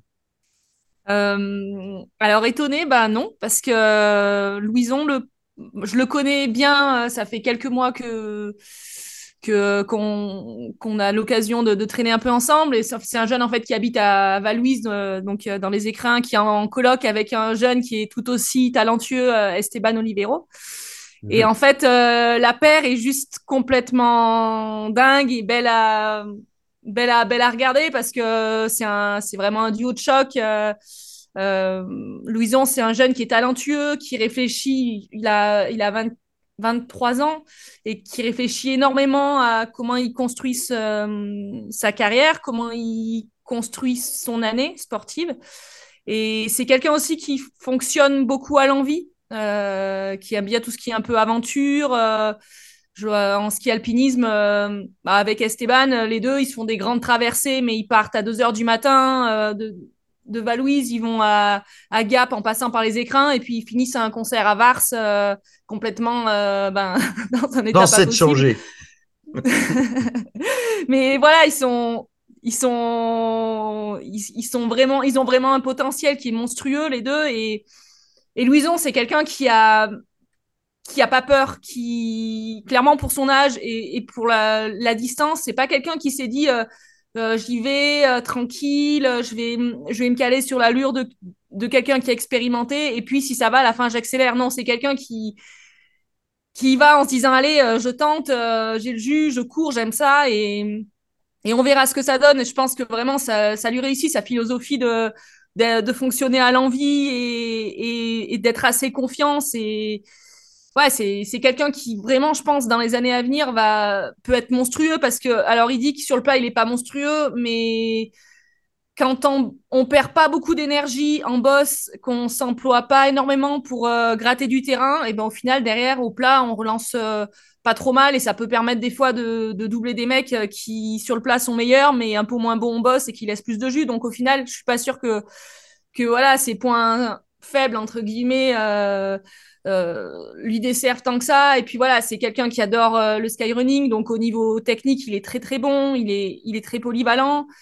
Et puis, ouais, il a, pour moi, il a vraiment tout pour réussir. Et puis, il a quand même pas mal de connaissances en physio parce qu'il est, il est kiné. Donc, euh, ouais, c'est quelqu'un qui s'intéresse à ce qu'il fait, qui s'intéresse à la discipline et, et qui est, ouais, qui, c'est vraiment un chouette gars qui, à l'image d'Esteban, son coloc, qui vaut le, qui vaut le détour, quoi. Et franchement, j'étais, j'étais content. j'ai même cru d'ailleurs qu'il, qu'il allait gagner à un moment où je me suis dit là, c'est pas possible les deux se tenaient tellement que euh, c'était gros suspense. Après, euh, j'apprécie aussi beaucoup Germain, donc euh, j'étais quand même heureuse pour, pour la victoire de Germain. Et puis voilà, je me suis dit, bon, Louison, mine de rien, qui n'a pas noté sa perf aujourd'hui Ouais, non, c'était, vraiment chouette, quoi. Et pour revenir à, Germain, il succède, il succède à une sacrée lignée de champions. Hein, Michel Lannes et François Dan. Euh, Qu'est-ce qu'il y en a eu en, je- je- Martin Kern. Martin Kern, ça c'est le, le, Xavier, le dernier en date. Xavier Thévenard, Diego Passos. Euh, on a même euh, Fernando. euh, euh, je vais dire Fernando Alonso, pas du tout. On n'est pas en Formule 1. euh, euh, Alberto euh, Hernando. Euh, Tom, euh, sur les, les jeunes, toi, un- t'as un- tu, as une, portes une attention particulière sur les jeunes, athlètes en devenir. Euh, c'est quoi ton analyse de, leur course? Euh, Je parle de Louison et du Godec. Hugo, que tu connais peut-être un peu plus, puisqu'il a été euh, repéré par, par ASICS il y a quelques années, en même temps que Marie Goncalves d'ailleurs. Il va falloir que tu allumes ton micro. Excusez-moi. Oui, c'était la même promo, effectivement, Hugo et Marie. Euh, oui, bah alors, pour le coup, euh, bon, le week-end du Mont Blanc, c'était, il y avait le 90 du Mont Blanc avec effectivement la, victoire de Germain, euh, Louison que je connaissais bah, vite fait parce que j'avais juste vu que sa victoire à Tromsø et je l'avais un peu identifié dans mes, dans mes fiches. Par contre, est-ce que alors, je suis un peu mitigé sur parce que sur, euh, sur les jeunes de maintenant euh, qui sont devant, mais qui sont devant parce que, euh, alors Louison, je sais pas, je le connais beaucoup moins que Fiona, mais je sais qu'il y a quand même pas mal de jeunes qui sont devant, mais qui sont devant parce que leur capital énergie consacré peut-être à une, à une ensemble de carrière est essentiellement concentré sur un début de carrière. Je m'explique, oui, Hugo, il est devant, euh, il performe bien, euh, mais finalement, il s'entraîne beaucoup plus et il fait pas beaucoup de choses à côté euh, qui nuisent globalement à sa progression de sportif. Et peut-être que j'ai un peu l'impression que maintenant, les 20 quand tu as 25 ans, bah, faut tant qu'il y ait 20 heures par semaine de trail, pas avoir faire, pas pouvoir faire grand-chose à côté, parce que de toute façon, tu es cramé et que faut performer tout de suite et que on verra quand on en aura 30. Moi, je suis plus admiratif aujourd'hui d'un Seb Speller qui finalement euh, ben, il performe sur un 23 km qui est loin d'être son profil, qui met derrière des gens, enfin qui derrière Des lui aussi, que des- jeunes. des que des jeunes, des Thomas Butès, des Quentin Melleux, des voilà pour euh, et que finalement bah lui euh, bah, il a préparé un 100 km puis finalement ben moi je me souviens que en 2013 et ben ma dernière victoire au Templier ben je rattrape euh, je rattrape Se- Seb Speller. Donc euh, bah ça fait 10 ans qu'il est dans le milieu et que finalement au bout de 10 ans avec un euh, en attendant en attendant un gamin il est quand même en train de, il arrive à gagner le cross du Mont Blanc. Donc oui, j'ai un peu l'impression quand même que les jeunes qui viennent très tôt sur l'ultra trail marchent tout de suite parce que ils se donnent beaucoup de, de- de- d'énergie pour être performants tout de suite. Alors est-ce que c'est bien, est-ce que c'est pas bien? Je sais pas. Hein. C'est pas à moi de choisir, mais c'est pas à moi de décider. Euh, en fait, c'est le temps qui va décider pour nous. Et au bout de combien de temps, en fait, finalement, ils arrivent à maturité?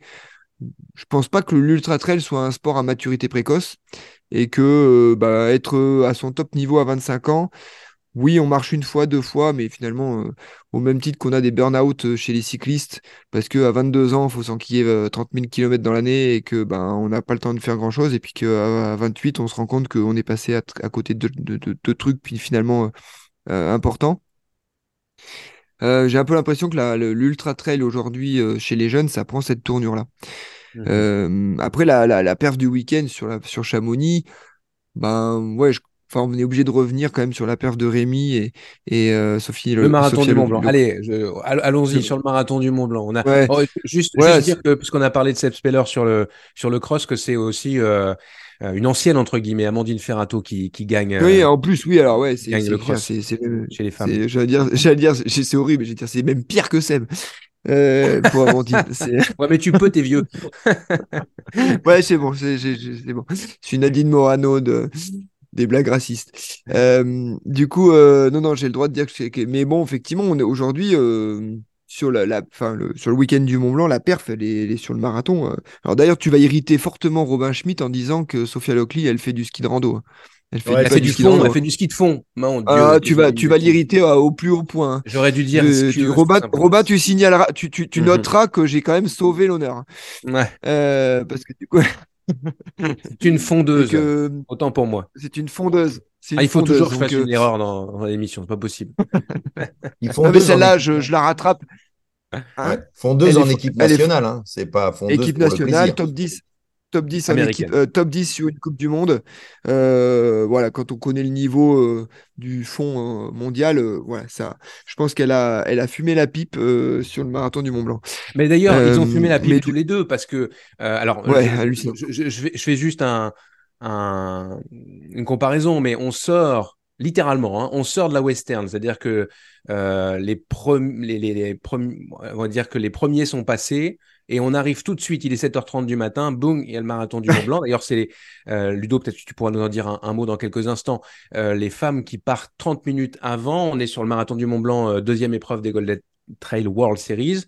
Et puis là, bah, finalement, alors les images sont magnifiques, magnifiques, versus la western où les images sont insupportables parce qu'il n'y a pas une seule le- fluidité. Le, le, Ouais. le, le suivi avec Dylan Bowman est exceptionnel euh, parce qu'il est, euh, il est en permanence, il n'y a pas de rupture. Par contre, en vidéo, euh, c'est affreux. Alors qu'on passe, on, on passe au Mont Blanc et là, là, on a des images plein la tête. Par contre, j'ai eu l'impression, enfin, je me suis ennuyé en fait parce qu'on a vu, on a vu, euh, on a vu Sophie, on a vu Rémi, Bonnet, euh, devant, tout le temps, du début à la fin. Pas trop de fight, un petit peu derrière, évidemment. Euh, qu'est-ce que vous pensez de ça? Enfin, qu'est-ce que tu penses de ça? Est-ce que. Si, si je peux me permettre, juste, on a, ils se sont améliorés parce qu'on n'a pas vu que des culs. C'est-à-dire que des fois, ils ont compris qu'à un moment donné, il fallait arrêter de faire que suivre les coureurs et que c'était bien quand on passait un peu devant et qu'on voyait leur visage.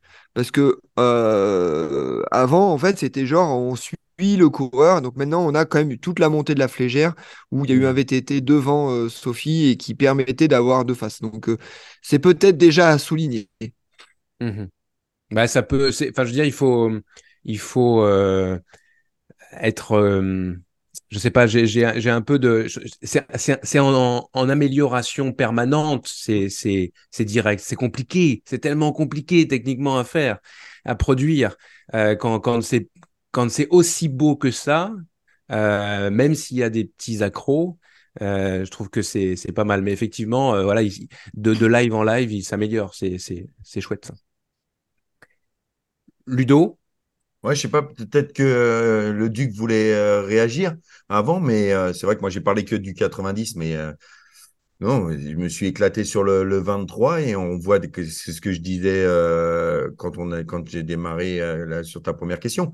Ce qui est le plus dur, c'est de, c'est de durer, mais on peut quand même euh, aussi euh, prendre du plaisir à voir les jeunes arriver. C'est des jeunes qu'on voit euh, depuis 2017 euh, sur la Race ou la YCC et ils sont en train de performer, qui quel que soit le quel que soit le profil, que ce soit sur 23, 42 ou sur le 90, c'est des jeunes qu'on voit déjà de- depuis quelques années. Et ça, moi, je, euh, suis assez fier de ça, de, ces courses qui ont été lancées euh, pour la Young Race ou la YCC, qui ont permis à ces jeunes aussi de, de prendre du plaisir, de vouloir euh, à tout prix. Et c'est beaucoup de messages que j'ai reçus en, euh, après, euh, en off de, de ces jeunes qui disent, euh, voilà, passer de la YCC sur ces grandes courses et arriver dans Chamonix euh, sur les grandes courses, et ben, pour eux, ça a été euh, c'est enfin ça ils ont pris un, un grand bol de, de, de, bonheur quoi. Et, et ça c'est c'est chouette aussi. Après moi à tout à eux maintenant de de, de, de, de progresser, de continuer euh,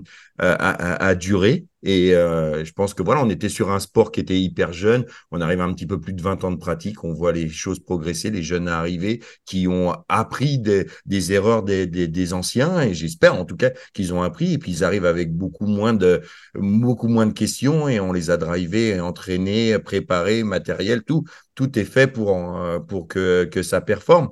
Et, euh, et puis après, je vous trouvais, c'est vrai, je vous trouvais juste là un petit peu sévère hein, sur les images. Et, enfin, on a déjà la chance que ça soit que notre sport soit retransmis et là, ça passe à la télé. Et euh, ah, ça passe pas qu'à la télé puisque moi, j'ai pas Eurosport et euh, j'ai pas été. euh, je m'attendais à être frustré. Et en fait, il, le, le, le le, comment dire, le live était aussi retransmis. Ouais, sur, sur le live et puis sur Sport en France. Ça, c'est et... très cool parce que.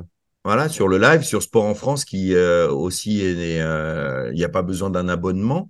Et euh, ouais, moi je salue Mousse Production et tout, tout qui est depuis euh, le début, ils sont là depuis. Euh, euh, ouais, je pense qu'Isabelle, elle est là depuis 2005 ou 2006, quoi. Ils apprennent, ils, ils progressent. Les images de drones nous permettent d'avoir des superbes images, de venir aussi devant avec les drones, de pouvoir être devant aussi pour voir euh, les athlètes, euh, de les avoir de aussi voir les écarts de haut. en, ouais. en- en vélo. Mais euh, moi, je me suis éclaté. Je me suis dit, euh, toi, ce que j'aurais aimé, euh, Rémi a fait ce que j'aurais aimé pour Thibaut. C'est des garçons qui viennent depuis très très longtemps sur le marathon et j'aurais aimé qu'un jour Thibaut le gagne quoi. Il a toujours été euh, face à des à des monstres Thibaut avec Kiki, Stian, Rémi. Enfin voilà, c'est c'est comme quand tu joues contre Nadal, Federer et enfin tu vois, c'est toujours euh, ou Novak, c'est toujours compliqué à les gagner et puis là bah Rémi euh, fait une euh, deux saisons extraordinaires dont cette saison de ski puisqu'il nous a réalisé il y a 15 jours et il était annoncé comme l'un des grands favoris et il a pris les choses en main. Et, euh, et pareil pour, euh, pour, Sylvie, pour Sylvia, pour Sylvie, on peut dire les deux. Pour Sophie, je veux dire, ou Sophia. Sophie, ouais, Sophie. Ouais, Sophie ou Sophia. Euh, moi, j'ai beaucoup aimé qu'on puisse voir les, les élites femmes partir 30 minutes devant. Euh, mais ça, c'est mon ressenti personnel. J'ai aimé leur donner le départ et j'ai aimé qu'on puisse voir les femmes devant, ce qui changeait un petit peu leur stratégie aussi aux dames, parce qu'elles partent toujours dans le peloton. Là, il faut se montrer devant, euh, pas courir forcément à côté des mecs qui t'emmènent. Enfin, tu vois, il y, avait plein de choses qui m'intéressaient à, à- à découvrir et ça a permis pendant plus de 30 minutes de, de, bah, de les voir à l'honneur, de les voir devant sur des parcours et de prendre les choses en main, ce qu'a fait euh, Sophie, quoi. Et euh, c'est vrai que après les battles se sont faits que chez les garçons et chez les filles, la deuxième, troisième, quatrième place, ça c'était cher à prendre euh, derrière, devant. Ils ont, ils ont creusé l'écart, mais c'était, c'était très beau à vivre. Hugo, euh, on a parlé de, on, on a, ça s'est enchevêtré un petit peu. Qu'est-ce, qu'est-ce que tu vas retenir? Là Tu peux me parler un peu de tout. On, on est sur le marathon, on peut peut-être parler du marathon du Mont Blanc, mais euh, c'est quoi que tu retiens, toi, les, les grandes lignes euh, dans ce qui n'aurait peut-être pas été dit? Ah, précision sur Louison Coiffet, parce que je l'ai eu Ah. en interview pour, euh, pour sa belle deuxième place sur euh, mon Patreon. Euh, Louison précise quand même euh, que son coloc est beaucoup plus feu follet que lui. Il s'est servi d'une preuve tangible. Il a tellement regardé les parcours du, du 90 du Mont Blanc pour faire ses temps de passage, donc c'est quand même quelqu'un qui prépare le truc, qu'il a finalement opté pour le parcours de 2018. Bon, après, il a manqué encore un, un petit créneau à un endroit, mais du coup, il était assez, assez serein avec ça. Et jusqu'en haut du Châtelard, enfin un peu plus haut que le Châtelard, il était bon. Et puis après, il y avait un, un juste 100 D+, qui était supprimé. Donc là, bah, ça lui a modifié un peu ses chronos. Mais enfin bon, à ce moment-là, il était tout seul avec Germain, donc il regardait plus trop la, plus trop la montre. Et c'est vrai qu'il descend, il descend très bien, en fait. C'est ça qui l'a, qui l'a, qui l'a un peu, un peu sauvé. Mais Germain grimpait un petit peu mieux, peut-être avec l'expérience, tout ça. Et sinon, Hugo, Hugo Deck, euh, ouais, c'est vrai qu'il, c'est vrai qu'il borne beaucoup. euh, Donc là, je le, je le dénonce. euh, parce que Hu- Hugo souscrit au, au Patreon.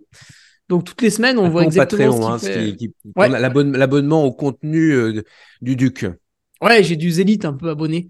Et, euh, et Hugo, ouais, c'est vrai qu'il s'est enfilé deux, trois semaines à 160 bornes. Bon, moi, j'en ai fait péniblement une à 130 là pour préparer une course et ça, ça, ça fait pas mal. Après, c'est vrai qu'il a entre guillemets un petit peu euh, que ça à faire, mais euh, mais moi, je suis un peu plus mesuré par rapport à, Thomas. Bon, c'est vrai que j'ai pas d'enfant, donc euh, forcément, j'ai un point de vue un peu différent. Mais finalement, bah, s'ils veulent continuer à faire des trucs en vivant, euh, je sais pas, moi, avec 800 balles par mois, euh, trouvées à droite à gauche, bah pourquoi pas, c'est rigolo. Puis bah, au bout d'un moment, voilà, bah, tu finis, je sais pas, t'es caissier à Lidl, mais bon, t'as vécu une jeunesse exceptionnelle. Alors je sais pas, c'est choix de vie. euh, certains, ouais, ils vont plus vivre leur meilleure vie entre entre Oui, 30 et donc 35 t'as pas ans. d'enfant. Donc, t'as- donc Ouais, effectivement, ouais, t'as ouais, pas ouais. d'enfant. Alors après, tu peux en faire plus tard, hein, hein, t'es pas obligé de les faire tout de suite. hein. Ouais, quand t'es caissier à Lidl, je pense que le plus simple, c'est quand même de faire attention de pas faire beaucoup d'enfants, par contre. Ouais, bah malheureusement, il y en a, ils en font quand même beaucoup. Bon, après, c'est un autre Ah, sujet. rap- rapport, ra- rapport au revenu, hein, on n'est pas en train de. Oui, ouais, rapport ouais. au revenu. rapport Rien au- à Non, voir. mais je veux dire, on n'a rien contre les caissiers ou les caissières. Ils- pas. effectivement, ils vivent une vie. Euh... Bon, c'est pas d'amour et d'eau fraîche, parce que je pense qu'il y a peut-être des projets ultérieurs dans la tête, mais c'est vrai que pour l'instant, c'est un peu l'image que ça en donne. Et tant que tu te plains pas cinq ans après en disant ouais, mais moi j'ai pas eu ci, j'ai pas eu ça, pour moi c'est ok, tu vois. Mais, euh, mais bon, moi j'ai- j'aime beaucoup les suivre. En tout cas, c'est vrai que c'est assez, euh, assez vif et du coup, euh, bah, du coup, ça me fait passer un peu pour un vieux, tu vois, quand j'interviewe quelqu'un qui, est, qui, est- qui a 7 ans Ah, de tu commences, moi, hein, tu commences. C'est un régal. Qu'est-ce que t'as dit? Tu commences à être vieux tout doucement, Ah, tranquillement. tais-toi, toi. tu glisses. Et puis sinon, marathon, bah écoute, c'était sympa, euh, mais faut lui mettre des adversaires à Rémi Bonnet la prochaine fois. Parce qu'on s'ennuie un peu sinon. Et pourtant, t'as vu la- la- enfin, les noms qu'il y avait derrière. C'est pas des. Et ouais. Mais c'est dommage. Alors, ce Ils sera pas le cas l'an prochain. quasiment. Mais c'est c'est dommage. Le championnat du monde nous a, nous a privé de, bah, de Stian, de Thibaut, de Ouais. Jonathan. Et de Davidé qui est blessé. Jonathan Ouais, Adam. Davidé, bah, si David je me Emmanuel. posais la question, ouais, il est blessé. Bon, Ouais. ok, j'ai la réponse. Ouais, il est blessé. ouais. Euh, bon, ça, c'est pas de la faute des championnats du monde, il s'est blessé. Mais tous seul. ceux qui sont en forme étaient quand même là. Je veux dire, on n'avait Ouais, pas, on n'avait pas Rémi Bonnet puis personne. On avait Rémi Bonnet et puis euh, et puis Ah un sacré paquet de coureurs qui mais sont là le, dans les Golden le Race. troisième, le Golden troisième, Trail. il est à 12 minutes. c'est Oui, c'est ça. Il, il- il a placé, euh, il a placé la barre très haut. Eli, Ouais, mais c'est surtout ça. C'est, je Est suis à, est à d'accord, 5 euh, minutes. Peter Engel, c'est Peter Engel qui fait troisième. Ouais. Ouais. Qui confirme. À, à ça, 11 j'étais minutes. content, moi. Manuel Merias qui, qui était, euh, qui était en, en- Ah ouais. qui a, qui a remporté le, la, la Zegama, qui termine quatrième. Euh, Bart, euh, je sais jamais le dire le nom, donc on va dire Bart, le, le- le polonais. euh, Lozierski.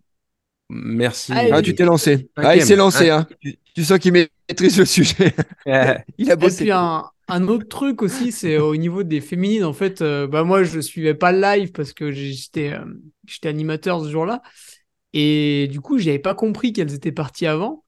Et en fait, à chaque fois qu'elles passaient sur un point de passage avant les hommes, du coup, ça les reclassait avant sur Live Try. Et du coup, je comprenais Ah rien. ouais, je me disais, nul. putain, Ouais, c'est des, c'est des mecs qui ont abandonné, qui repassent à côté du point. En fait, c'était juste la première, que je la connaissais pas, donc forcément, je me doutais pas. Euh, donc ouais, ça a foutu un sacré bazar sur le chrono. Je pense que beaucoup de gens qui sont un peu néophytes euh, en trail ont pas dû trop comprendre comment classer. Alors peut-être la prochaine fois qu'ils font ça, il faudra qu'ils préviennent Live Try plus tôt pour qu'ils puissent s'arranger. C'est sans doute possible technologiquement, mais à mon avis, ils ont dû apprendre le truc deux semaines avant et ça devait être un peu le foutoir. Et Fiona, une petite tu- anecdote là-dessus. Une petite Ah, anecdote juste là-dessus. En fait, euh, comme il y avait la Western qui venait de finir avec euh, Courtenay qui venait d'arriver, machin, il dit Ouais, mais tu sais, maintenant sur le trail, les hommes, les femmes, c'est le même niveau. ah ouais. Cela dit, elle finit dans le, dans le top dis, 20. Non, mais c'est pas possible. 21e, je crois. Ouais.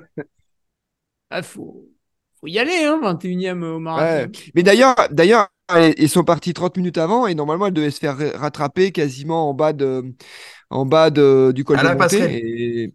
Ouais, à la passerelle. Et du coup, euh, Ça s'est pas passé comme ça. À la flégère, à la flégère, euh, c'est toujours pas le cas. hein. Mhm. Fiona, tu voulais ajouter quelque chose? Non, je voulais juste euh, tirer, euh, tirer mon chapeau à Oyana Cortazar, mine de rien, qui fait 3 Ouais, dans la... Derrière ouais, Miao elle est à une minute de, de, de Miao, je crois.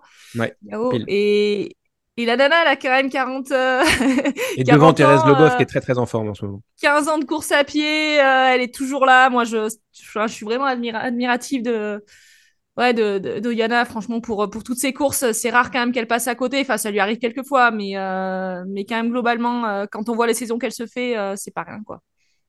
J'ai une question euh, avant de Et faire un très juste- court. Je te fais juste un petit rectif. C'est 32e qu'elle a fini, Sofia, pas 28. Je l'ai, je l'ai mis dans le mauvais ordre. Ok. Voilà. Euh, Juste avant de faire un tout petit morceau sur l'Andorra, parce qu'il faut vraiment qu'on avance, euh, j'ai une question à vous poser par rapport à ce week-end et enfin en fait par rapport à la période. Qu'est-ce qui se passe? Parce que en une semaine de temps, on a les deux plus grandes performances de tous les temps, si on s'en tient aux cotes. Chez les hommes, avec Rémi Bonnet qui pulvérise euh, le record d'une course en montagne. On n'est pas sur le marathon du Mont Blanc, hein, 10 km et 1000 mètres de dénivelé à, à Néry-Vue-Molaison. Et puis, euh, une semaine plus tard, c'est Courtenay qui, euh, qui claque le, ce, ce fameux record dont on a parlé largement tout à l'heure euh, à la Westerns. Donc, les deux plus grosses cotes de tous les temps, hommes et femmes, en l'espace d'une semaine. J'ai envie de vous demander qu'est-ce qui se passe? Est-ce que c'est un hasard? Est-ce que qu'est-ce qui se passe? Bon. Bah, c'est un peu comme quand tu mesures les températures aujourd'hui en disant ouais, c'est l'été le plus chaud qu'on n'a jamais connu. Bah, c'est à partir du moment où tu. Oui, sauf qu'on n'a pas les références de quand on mesurait pas les températures. Ouais, Peut-être que. bah, il a- on, on mesure quand même depuis un petit paquet de temps. Non, mais c'est quand même Ouais. sûrement par rapport au moment de l'année, quand même. Enfin, pour un gars comme Rémi Bonnet, euh, qui, a, qui a clairement euh, posé les skis euh, au mois d'avril, euh, enfin, je pense que je pense que là, les qualités qu'il a et le pic de forme qu'il a, je pense que c'est clairement lié à voilà. à- Oui, mais ce que la- veut dire, ce que veut dire Nico, ce que veut dire Nico, c'est par rapport au fait qu'avant avant Rémi Bonnet, personne n'avait fait mieux. Donc en fait, tous les ans, en gros, ça fait quand même pas mal de temps où maintenant, chaque sortie, ça améliore de beaucoup, quoi. Donc, euh, ouais, pourquoi en fait, euh, t'as l'impression que ça va jamais s'arrêter? J'en sais rien en fait. Parce que c'est les Mais mêmes donc ça veut dire, ça veut dire, ce que je veux dire, c'est qu'au final, est-ce qu'on peut, est-ce que- est-ce qu'on peut conclure que notre sport est en train de s'élever de manière Ah oui. évidente devant nos yeux, là, vraiment? Évidemment, ouais. Ah oui. Et, Ah, l'année oui. dernière, je ne sais pas si vous vous souvenez, à la fin de l'année dernière, on, on faisait un bilan, etc. Puis on s'est dit, il y aura un avant et un après 2022, on passe à autre chose. Est-ce que c'est en fait finalement l'illustration là est, est déjà là? Ah On oui, est passé ça. à Moi, autre je- chose? Le, tu sais, moi, c'est ce que j'ai dit au micro euh, dimanche en voyant Peter arriver. Moi, il m'a cassé le crâne l'année dernière. hein. J'étais pas prêt, hein, passer sous les 10 heures sous la CCC sur 100 bornes, une course parfaite. Enfin voilà, on Mhm. est, comme on disait encore tout à l'heure, on était comme sur un sport qui est très jeune et on est en- encore loin de, de, de, de, de la limite euh, possible. Ça va encore progresser énormément et là, on, on, on est en plein dedans. On qui est- se professionnalisent avec des, avec des athlètes qui font des, des vrais plans euh, euh, et consacrés totalement à ça. Non, et puis quand Des Rémi, tu- Bo- des Rémi Bonnet qui, qui finalement sont sur euh, le résultat de plusieurs saisons aussi. hein. Ils sont Ouais. en montée en puissance, puis d'un seul coup, c'est le, c'est le, le fameux, le gros pic de performance sur le. Ah, je dis une Ouais, bêtise. mais je voulais parler de Thomas, hein, ça tombe bien, mais. Ah. Je voulais parler avant, avant la Thomas qui histoire- parle. Je voulais juste Ah, parler de toi notamment et, et, et, et, et quand nous on suit en off ce que peut marquer Thomas ou Nico, mais ça a tellement Nico progressé, Martin. ils ont fait tellement de recherches. Thomas, il Ah oui. cherche tellement, mais on en est. Il y a 20 ans, on parlait pas de ça. Il y a 10 ans non plus. Ah, Je veux dire, clair. donc du coup, tous les athlètes profitent de toutes les recherches que, que font tous ces garçons et dont on parle. Et donc forcément, ça va, ça va évoluer euh, et encore très très fort. Et, et donc pour la petite histoire, Rémi Bonnet, en fait, faut comprendre. euh, J'ai discuté de, de Rémi avec Mathieu Clément, qui sont du, ils étaient au collège ensemble.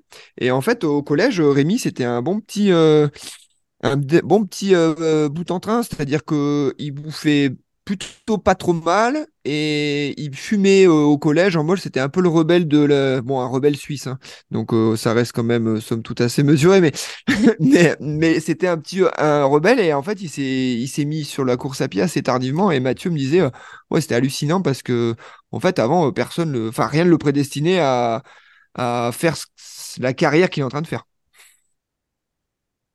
Très bien. Un petit mot, un petit mot euh, sur l'an. Oui, Hugo, excuse-moi. Tu- Bon, là, c'est pas le cas parce que, comme l'a dit Ludo, la, la discipline est jeune et je pense qu'il y a beaucoup de choses à faire progresser encore et donc le niveau va progresser.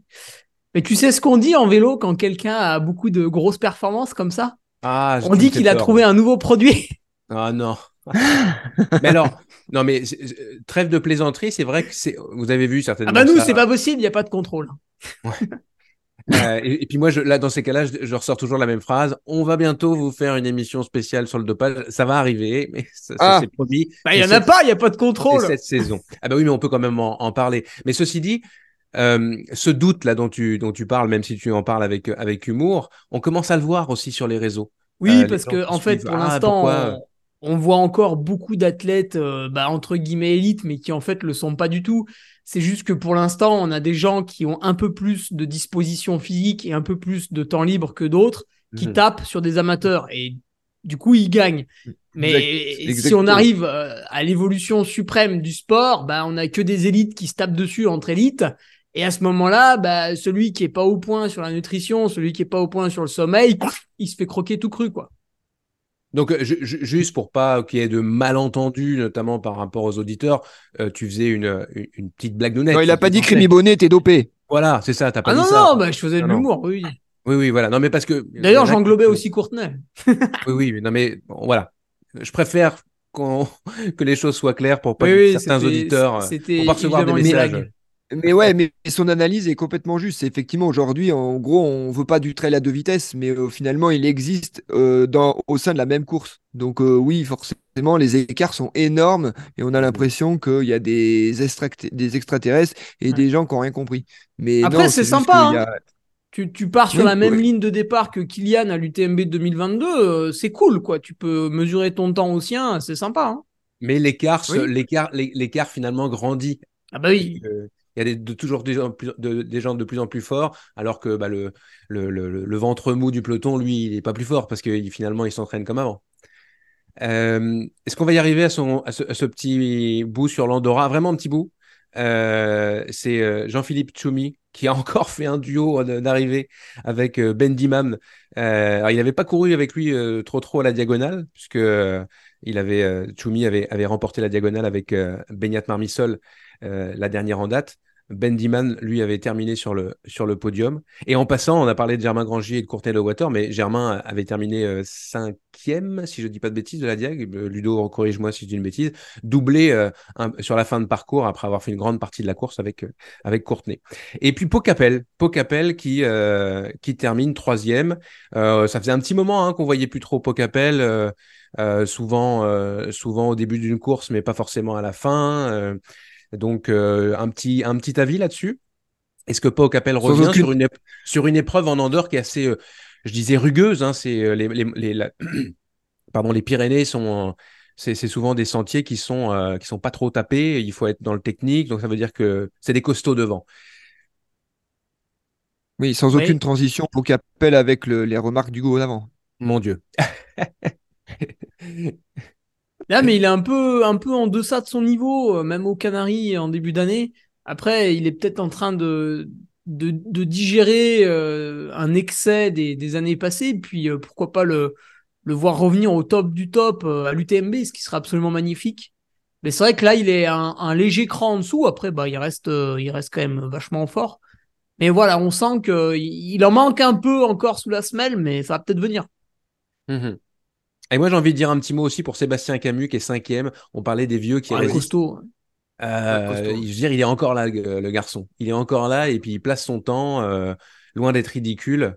Euh, Voilà, c'est important de, de, faire un petit, un petit clin d'œil. Et puis j'en ai un autre clin d'œil. Oh, allez, j'en ai deux. Benoît Gaillard, que vous ne connaissez peut-être ah pas. Ludo, tu t'en souviens peut-être. Si, je le connais. UTMB. Ibex.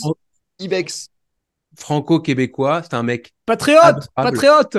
En plus, patriote. Pour le coup, je, je, je pour le coup, j'en connais. Je, je, peux en parler d'autant plus facilement que c'est moi qui l'entraîne. Et alors, si je ah peux bah me permettre, il est à des années. Le mec qui commence, ouais, vous le connaissez pas, on le connaît tous. en fait, tout le monde le connaît. Bon bah, mais c'est parce qu'il est hyper discret comme garçon. Non, mais moi, en fait, je sais exactement la charge d'entraînement qu'il a. Mais c'est, alors, on est loin, mais loin de Rémi Bonnet. C'est un mhm. truc de malade. C'est quand je vois, en gros, la, le côté. Euh, il a, c'est, c'est, ouais, c'est un gars, il taffe. Je vois exactement ce qu'on met comme charge d'entraînement, mais ouais, mais parce qu'on essaye de faire en sorte que ça puisse être euh, compatible avec tout ce qu'il a à travail. c'est un truc de malade. Lui, il a, lui, il a un gros, gros potentiel. Hein. Ah, il a un, potentiel énorme. Quand il fait des courses au, Québec, euh, il est, euh, il, est, il se distingue assez ah facilement. Et puis, et puis, voilà euh, la plupart des courses qu'il fait, en fait, ou même en même en Europe, il a, il fait des, il fait des belles places, euh, des belles places d'honneur. Puis juste, hein, parce que ça nous donne aussi un, une, ça nous permet de, de jauger euh, la performance. Arthur Joyeux-Bouillon, septième, donc entre Sébastien Camus et, et, Benoît Gaillard en, en gros. Et puis un dernier, un dernier clin d'œil. Là, je repasse un peu au, au, marathon du Mont Blanc. On n'a pas parlé du KV, mais juste parce que c'est deux Québécois, euh, Alexandre Ricard et puis euh, Rémi Leroux qui l'ont emporté. Ils font, euh, on, en avait parlé euh, dans l'épisode consacré à toute la délégation québécoise qui était au, mondial du trail en, Autriche. Et puis ces deux-là font une, tournée européenne des, des KV. Et pour l'instant, ça se passe pas mal puisque leur premier, c'était 2 et 3 derrière Rémi Bonnet à, à, à, à molaison Et leur deuxième, c'est cette victoire pour Alexandre et cette deuxième place pour Émile Roux devant euh, un paquet de sacrés coureurs euh, de, de, ascensionnels. Ouais, notre champion du monde qui était loin d'être ridicule, hein, notre champion de long. Hein. Ouais. Et eh ben oui, Benjamin Roubiol. Il a été euh, solide de chez solide, hein. bravo. Encore là mm. et encore en forme, en sachant qu'en plus, ah, j'espère que je dis pas de bêtises, mais Benjamin Roubiol a pris la, était à la caméra sur le marathon du Mont Blanc. C'est lui qui filmait Rémi Bonnet quand même. Oui, c'est vrai ça, c'est quand, même, euh, c'est quand même assez chouette.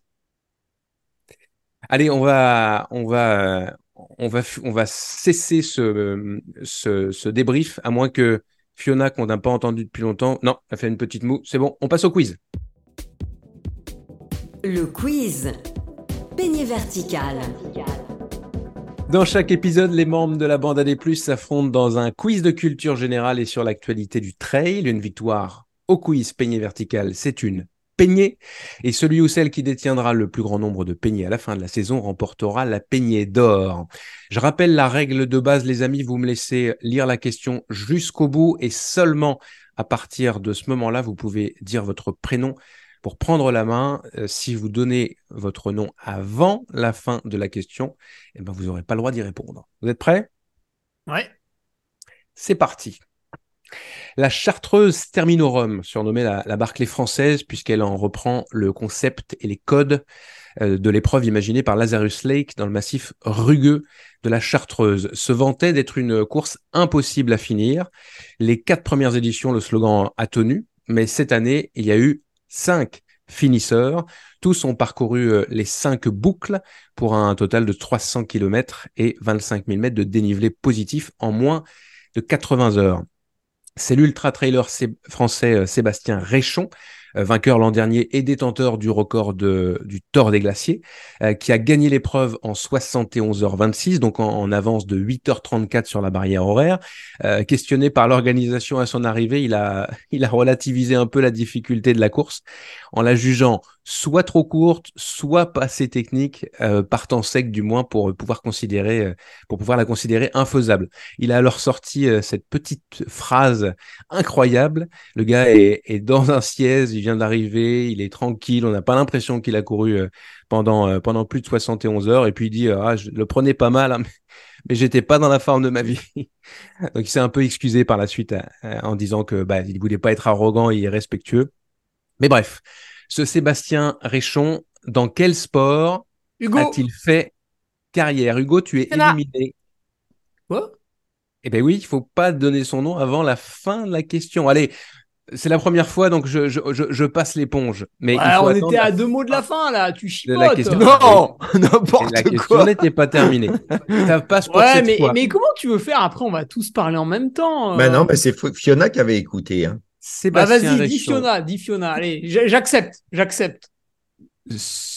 Dans quel sport principal a-t-il fait, carrière? Je donne les, je donne les, les, les propositions, Fiona, ou tu veux y aller avec euh, Non, mais euh, oui, mais enfin, normalement, c'est quand même Hugo. Ouais, moi je suis d'accord. Allez, Je voudrais pas attendre sa suprématie. D'autant qu'il y a quand façon, même des t-shirts du TNR jusque dans Cortina euh, qui font des petits footings. Donc, euh, non, là, j'ose pas, vraiment. Je, je Bon, allez, C'est vrai on va Il m'en donner la, reste la- à vendre si jamais. hein. la parole à Hugo. Alors, je donne quand même mes propositions. L'ultra-fond sur route, la course d'orientation, l'équitation, le raid aventure ou l'escalade. Ah, le raid aventure. Un point pour Hugo. T'es chanceux, hein, on est gentil. Je vais encore me faire engueuler. Et vous savez qu'il y a des gens. Ça compensera la fois où Blandine a triché. Ouais, c'est ça. Mais il y a des gens qui m'engueulent, moi, derrière, gentiment, mais qui me disent Bah oui. oui, le quiz, euh, faut être Eh, Il y a des. Suisses qui écoutent. Hein. Il faut pas les, il faut, il faut, il faut pas être si, euh, si gentil avec eux. Il y, a- il y des gens qui sont très. Eh ben, attends, oh. Et donc Sébastien Réchon, il a remporté entre autres euh, quatre fois avec ses, ses acolytes le Raid in France, c'est l'étape française de Coupe du Monde de Raid. Et puis il a aussi deux records en autonomie de FKT. L'an dernier, le FKT du GR51 sur les balcons de la Méditerranée entre Menton et Marseille. Ça, c'est une petite balade de 439 km et 16 200 mètres de dénivelé en 4 jours et 7 heures. Et puis un autre FKT un peu plus euh, en 2021, euh, plus tôt que ça, euh, de la- le, le FKT de la grande traversée des Alpes via le GR5. Là, c'est 623 km, 34 208 mètres de dénivelé en 6 jours et 6 heures. Deuxième question. L'Ultra Tour des quatre massifs autour de Grenoble, plus communément appelé l'UT4M, qui se déroule du 20 au 23 juillet, propose 12 épreuves allant de 20 km à 172 km. L'organisateur invite euh, les trailers à participer à plusieurs courses à la carte durant le week-end. Le maximum possible, c'est la combinaison UT4M Vercors 20 km, l'UT4M 40, euh, l'UT4M Taillefer, pardon, l'UT4M Extrême 160 et l'UT4M 40 Chartreuse. Ça, c'est quand vous avez 4 jours pour courir, ce qui donne une course euh, à étapes, en gros, de 270 km et 17 500 mètres de dénivelé. Encore une fois, ça c'est à la carte, c'est si vous voulez. La question, on ne répond pas avant le point d'interrogation. Combien de combinaisons sont possibles durant ce week-end de l'UT4M Hugo, 12, 24, 48, 90 ou 160 Hugo c'est 48. Non. Ah bon? Ludo, Ludo tu peux me redire, tu peux me redire les, les quatre distances? 12, 24, 48, 90 ou 160 Attends, attends, attends. 90. 90. Bonne réponse de Ludo. Lu ça où là? Où sont les sources? Eh ben, va sur le site, ils expliquent euh, qu'ils ont 90 combinaisons possibles. Allez, troisième question, te- ne te détourne pas. En plus, c'est des profs hein, qui organisent, donc ça doit être vrai. L'UTMB et euh, l'UTMB World Series ont récemment annoncé vouloir faire évoluer le règlement des événements pour les rendre plus inclusifs au plus grand nombre. C'est un sujet qu'on abordera ultérieurement dans la bande AD+. Il y aura euh, plusieurs étapes et la première concerne les femmes et plus spécifiquement les athlètes qui attendent un bébé. Une nouvelle politique s'applique dès maintenant, dès 2023, sur tous les événements du circuit. Question. Quelle est la mesure phare de ce nouveau règlement? Fiona, les femmes enceintes ont désormais le droit de prendre le départ de n'importe quelle course. Les femmes qui découvrent leur grossesse après leur inscription peuvent désormais la reporter quand elles le veulent au cours des dix prochaines années. Les femmes qui découvrent leur grossesse après leur inscription sont remboursées si et seulement si leur enfant s'appelle Catherine ou Michel. Les femmes qui découvrent Bon. les femmes qui découvrent leur grossesse après leur inscription peuvent désormais la reporter dans les deux ans pour la même course ou être intégralement remboursées. Donc Fiona, tu es la main. Bah, c'est c'est la dernière, non? Oui, c'est la dernière, effectivement. Semble- Euh, quand Oui, une femme Il faut découvre... quand même qu'ils appellent leur. Oui, mais il faut quand même qu'ils appellent leur enfant Ca- Catherine ou Michel. Ah ça, c'est peut-être un plus, un bonus. Il y a peut-être un rabais. euh. C'est- euh, désolé pour cette blague nulle, mais euh, bon, ça m'a fait rire, comme vous l'avez euh, Bah, nous aussi. Euh, cette, cette nouvelle politique euh, concerne donc les athlètes enceintes, mais aussi euh, les athlètes dont les partenaires sont, sont enceintes, les athlètes en procédure d'adoption ou de GPA, de gestation pour autrui. 1, 1, 1, c'est ça. Hein Quoi? Non, je dis, on est tous à Oui. un point. Hugo, Ouais. Ludo. Ludo, Ludo Bah, non. et Fio. On reste avec les hauts. Euh, et l'UTMB assure que cette politique encourage les coureurs à se remettre au trail après une période de temps suffisante après la naissance du petit bébé. Quatrième question. La Hard Rock 100, l'un des 100 miles mythiques aux États-Unis avec la Western States, se déroule dans le Colorado cette année le 14 juillet, avec au départ notamment Courtney Dowater et Annelise Rousset-Séguré. C'est un parcours en boucle avec 1000 mètres de dénivelé, pas du tout 1000 mètres, 10 000 mètres de dénivelé et des passages en haute altitude. Cette course possède quatre records de temps de parcours. Pourquoi? Thomas. Parce qu'il parce qu'il y a un classement hommes et femmes, adultes et enfants. Parce qu'il y a un classement. Parce qu'il y a un. Si, je rigole à mes blagues, c'est c'est n'importe quoi. Parce qu'il y a un classement hommes et femmes, euh, soit à pied, soit à cheval. Parce que la course se court une année au Colorado et une année en Arizona.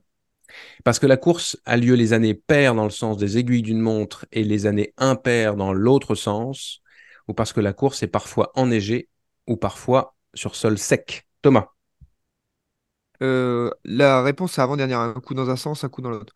c'est ça. Il y a euh, Allez, on est tous un par d'une année sur l'autre finalement une autre course. Le sens anti-horaire est plus rapide, est réputé euh, plus rapide. Courtenay a le record du sens horaire.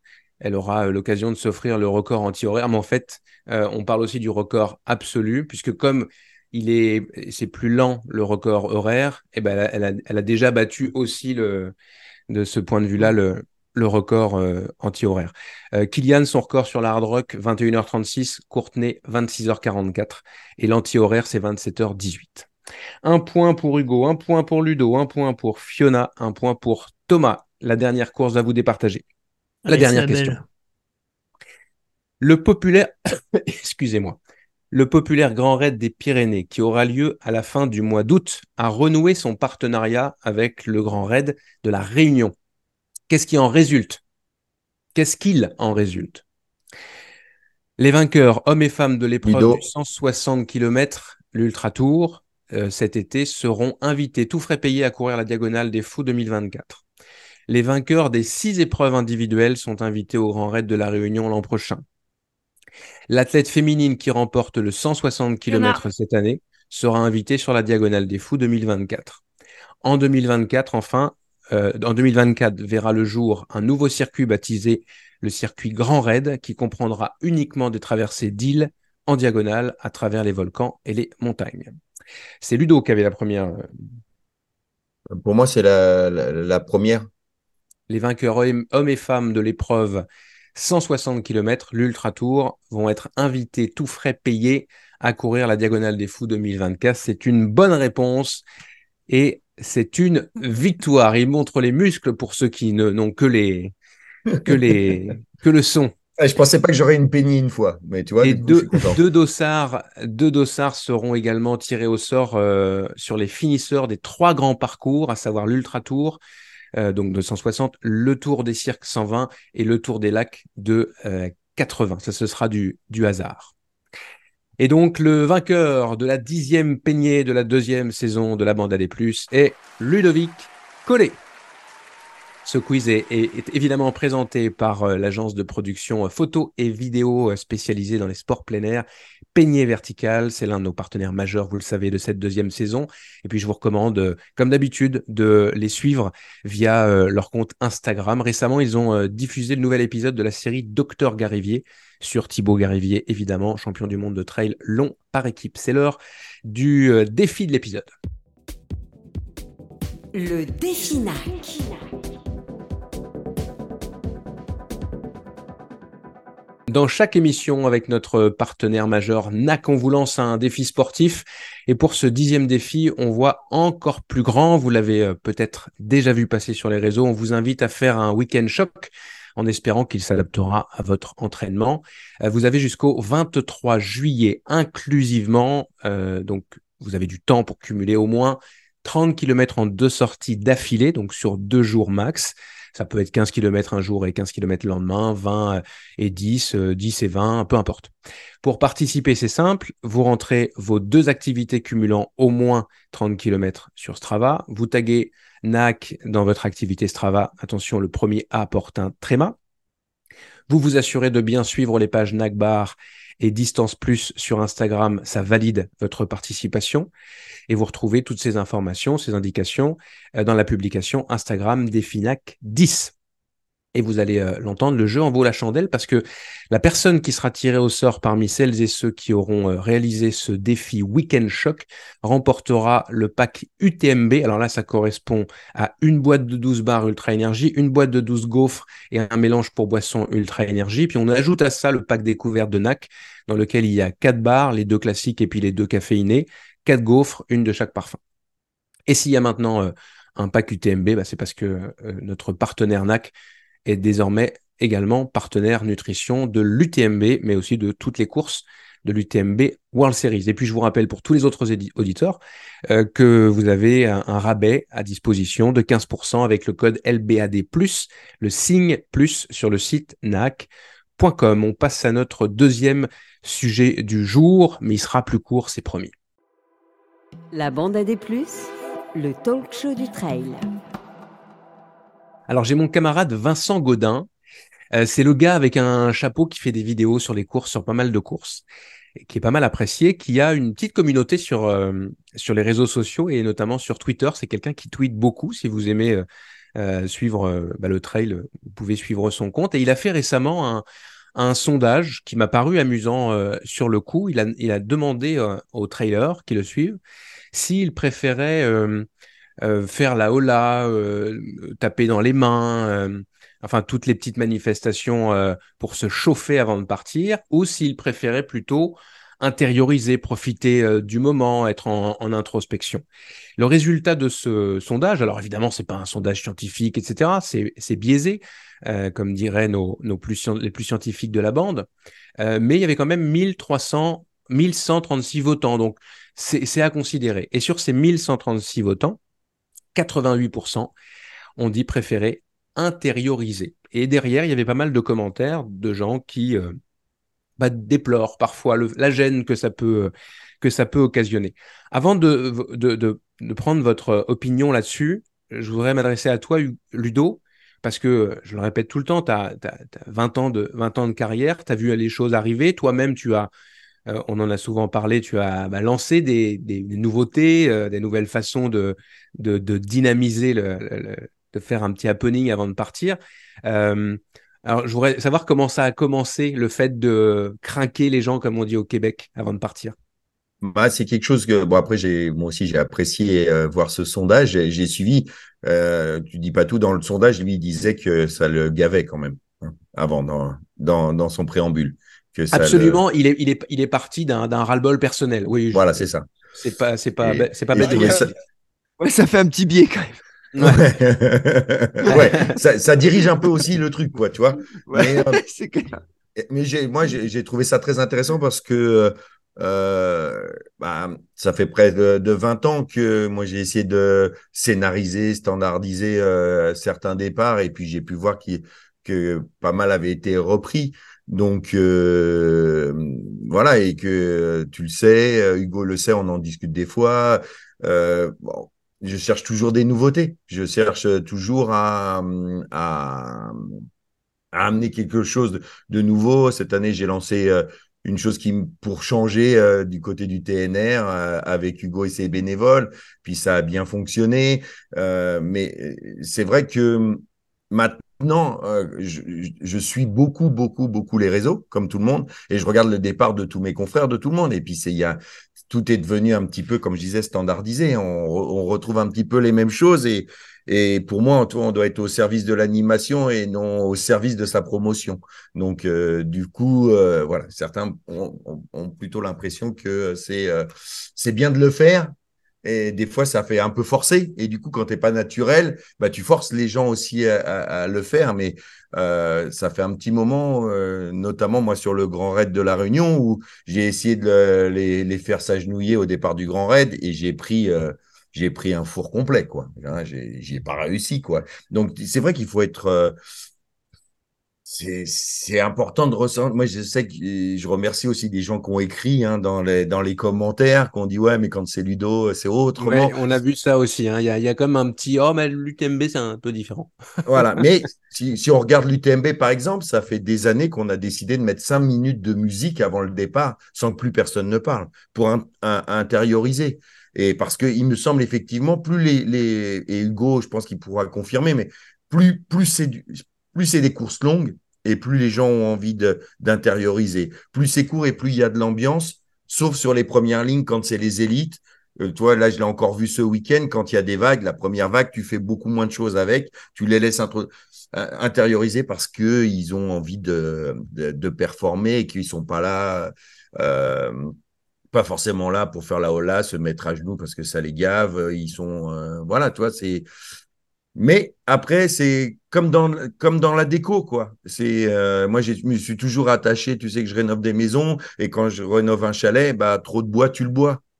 Faut, faut mettre un peu de placo, faut mettre un peu de pierre. Enfin, toi, faut. Et eh ben, dans l'animation, c'est la même chose. Et des fois, je pense qu'on ouais, on leur on leur casse les pieds, mais après, c'est quelque chose qu'il faut qu'il faut ressentir. Et puis, on est là aussi pour amener de l'ambiance. Et on, enfin, toi, donc c'est, il faut être juste. C'est dans ce métier-là, il faut essayer d'être le plus juste possible par rapport à ce que tu ressens et par rapport à ce que euh, tu, tu vois devant toi. Moi, c'est sûr que les gens pourront ne pas être contents de faire des rôles là ou, ou euh, se mettre à genoux. Par contre, une chose est sûre, c'est que depuis 20 ans, je fais les, lever les gens, les bras en l'air, et ça a été repris partout euh, pour applaudir les bénévoles, et que ça plaise ou non, je continuerai jusqu'à la jusqu'au moment où je vais arrêter. Ça, c'est sûr. Hugo, autre génération, hein, sans manquer de respect à, Ludo, quel est ton positionnement là-dessus? Est-ce que tu es un ambianceur? Est-ce que tu, toi aussi, tu lis tu lis ton, public?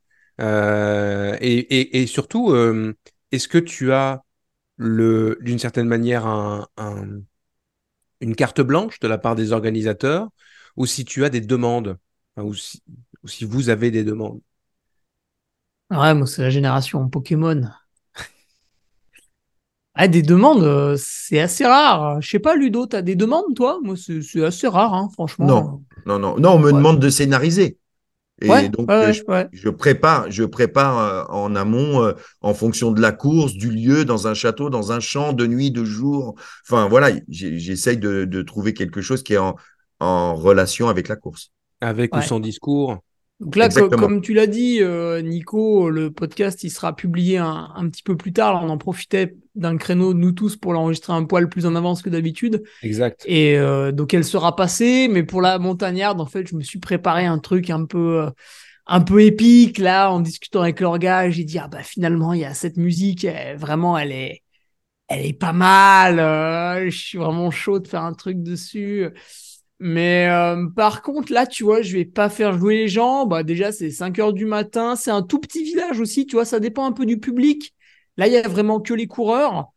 Euh, donc, c'est vraiment. je- Tout est différent, à mon avis. Ça dépend de, de où tu es. Est-ce que tu as une très bonne sono, une moins bonne sono? Est-ce qu'il y a du public, pas de public?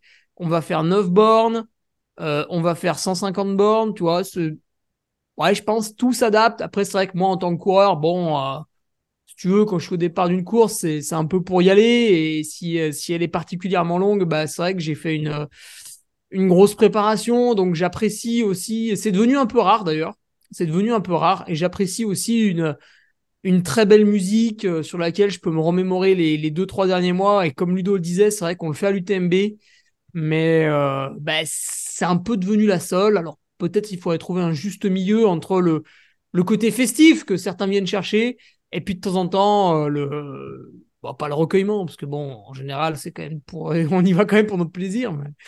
Mais est-ce que euh, euh, les commentaires sur les réseaux sociaux, est-ce que, est-ce que ça, ça, ça fait du sens? Est-ce que vous avez des, des, des, des trailers qui viennent vous voir et puis qui vous en parlent en fait en toute euh, sincérité en disant ah tu sais euh, Ah nous, ça si, nous, ça nous Si, si, de faire raison. un clapping ou une hola. ou- si, si, t'as raison. Euh, cette année, par exemple, à la Maxi Race, sur la ligne d'arrivée, alors j'ai pas fait toutes les arrivées parce qu'on s'organise entre trois speakers, mais il y a des coureurs qui m'ont dit Oh ouais, t'as le discours ce matin, c'était génial, la petite blague sur les merguez. Enfin, bon, j'avais fait une petite vanne. Euh, Fiona l'a pas entendu parce que c'était la vague numéro 2.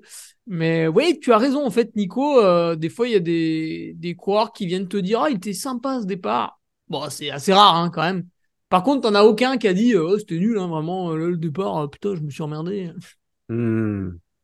Ouais, donc c'est pas un- c'est pas un retour que vous avez finalement. Ouais, le, ouais. le- le 88% de gens qui préfèrent intérioriser. Alors c'est pareil.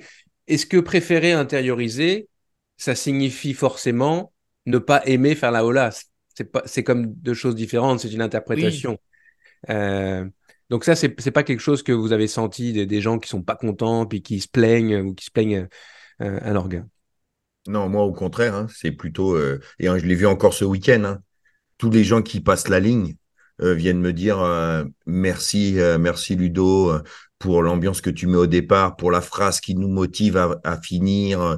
Enfin voilà, j'ai beaucoup plus de messages que positifs que des gens qui, qui me disent, peut-être ils osent pas, hein, mais euh, qui me disent ouais, tu nous as cassé les couilles. Vous personnalisez aussi l'organisation et l'événement que vous, vous illustrez, donc euh, c'est important. Fiona, quel est ton, quel est ton point de vue là-dessus? Je te, je te sais cash. non, je vais essayer d'être euh, soft. Je m'interroge sur euh, qui sont ces gens qui ont répondu euh, à ce Ils questionnaire. sont nombreux quand même, hein plus de 1000. Ouais, mais bon, après, je sais pas. Enfin, c'est. Quand on va sur une course, bah, par exemple, le Lavaredo, hein, le départ, c'était du ACDC. le speaker, il était assez dingue. voilà, ça, ça applaudissait dans tous les sens. Euh, nous, les coureurs, les, enfin, les, les élites, on C'est baroque d'ailleurs. La Varedo, milieu c'est des- complètement baroque cette musique. euh. c'est fou. Ouais. on devait passer au milieu de- du public et puis c'était euh, ouais, c'était grosse ambiance et la plupart des gens à qui j'en ai parlé après ils m'ont dit ouais cette ambiance de départ elle était dingue et c'était top et, et voilà moi je, en fait je me demande euh, je vais euh, paraître un peu cliché mais euh, l'esprit trail c'est quoi si, si on attend euh, d'un départ euh, que ce soit le, le silence euh, une ambiance euh, de- d'enterrement enfin il y y a des choses que qui pour moi sont en inadéquation totale avec ce que justement ce qu'on est censé venir chercher.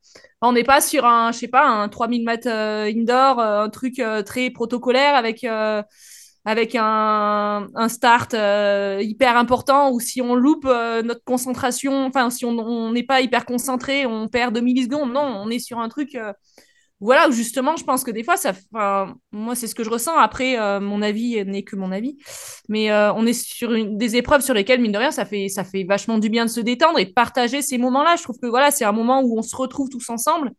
Et, et après, il y a plus ça, parce que voilà, chacun prend son allure, son truc. Et, et, et, je trouve que c'est bien de, ouais, de, de partager ce, ce, moment, mais vraiment dans une, une bonne ambiance et, et, ce genre de, de, de choses, enfin, ce que font Hugo ou Ludo sur les courses, je trouve que ouais, ça, ça permet de, de détendre l'atmosphère et, et, et, moi, je Et de désacraliser peut-être aussi ce moment. De quoi? Et de désacraliser un petit peu ce, ce moment euh, plein et puis de prendre un départ où enfin je des courses euh, évidemment j'en ai fait où, où le départ c'était bon bah allez départ dans 5 minutes départ dans 3 minutes 5 4 3 2 1 partez. Franchement euh, non c'est c'est naze quoi. C'est la même chose que de faire arriver le dossard 516 qui est M2 et qui finit en 1h28 non non c'est enfin c'est naze quoi.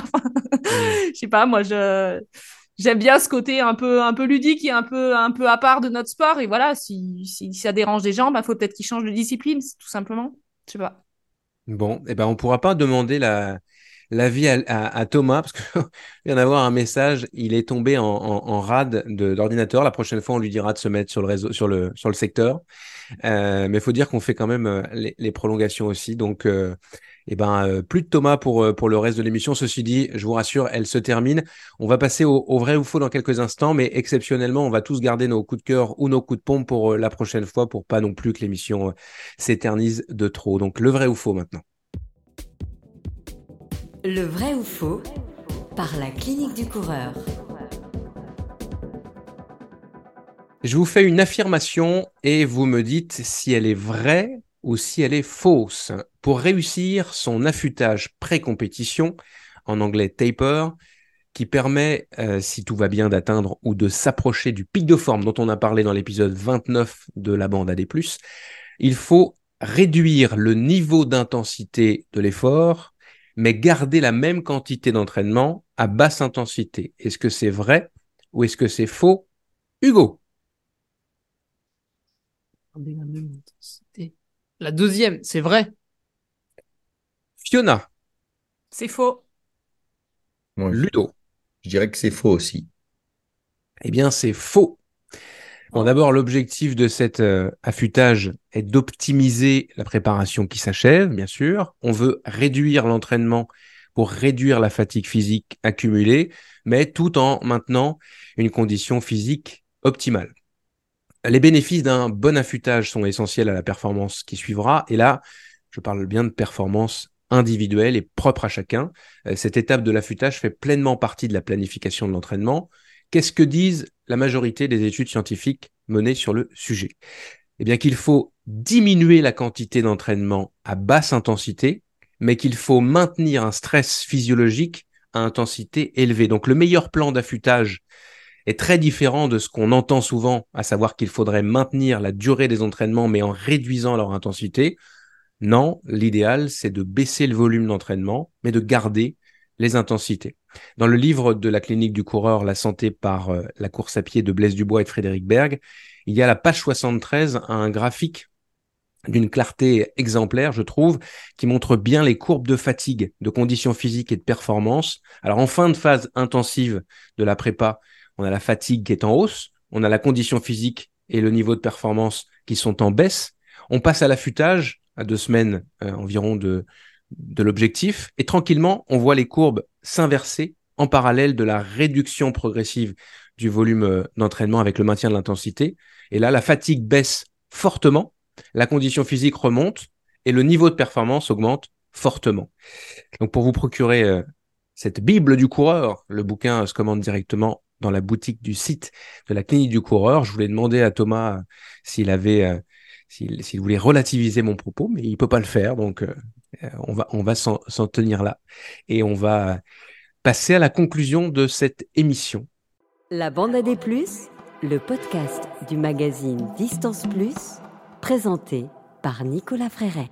C'est la fin de cette 30e émission de la bande à des plus. Un gros merci à tous les quatre, Ludo Collet, Hugo Ferrari, Fiona Porte et Thomas Laure Blanchet, même s'il a disparu de l'écran. À plus tous les quatre. Salut Nico. Salut. Ciao. La bande à des est une émission présentée par Distance Plus. Je suis Nicolas Fréré et j'ai le plaisir de produire et d'animer ce talk show, même si aujourd'hui j'étais passablement enrhumé et mes excuses pour cette voix qui parle du nez. Un grand merci euh, aussi aux partenaires officiels de la bande à des plus. Merci donc à Peigné Vertical, à NAC, à la Clinique du Coureur et à Nolio. D'ailleurs, j'en profite pour vous dire que la plateforme d'entraînement Nolio avait réactivé son code promo pour les auditeurs de la bande AD+. Vous avez donc de nouveau 10% de rabais, quel que soit le service pour lequel vous optez, avec le code LBAD+.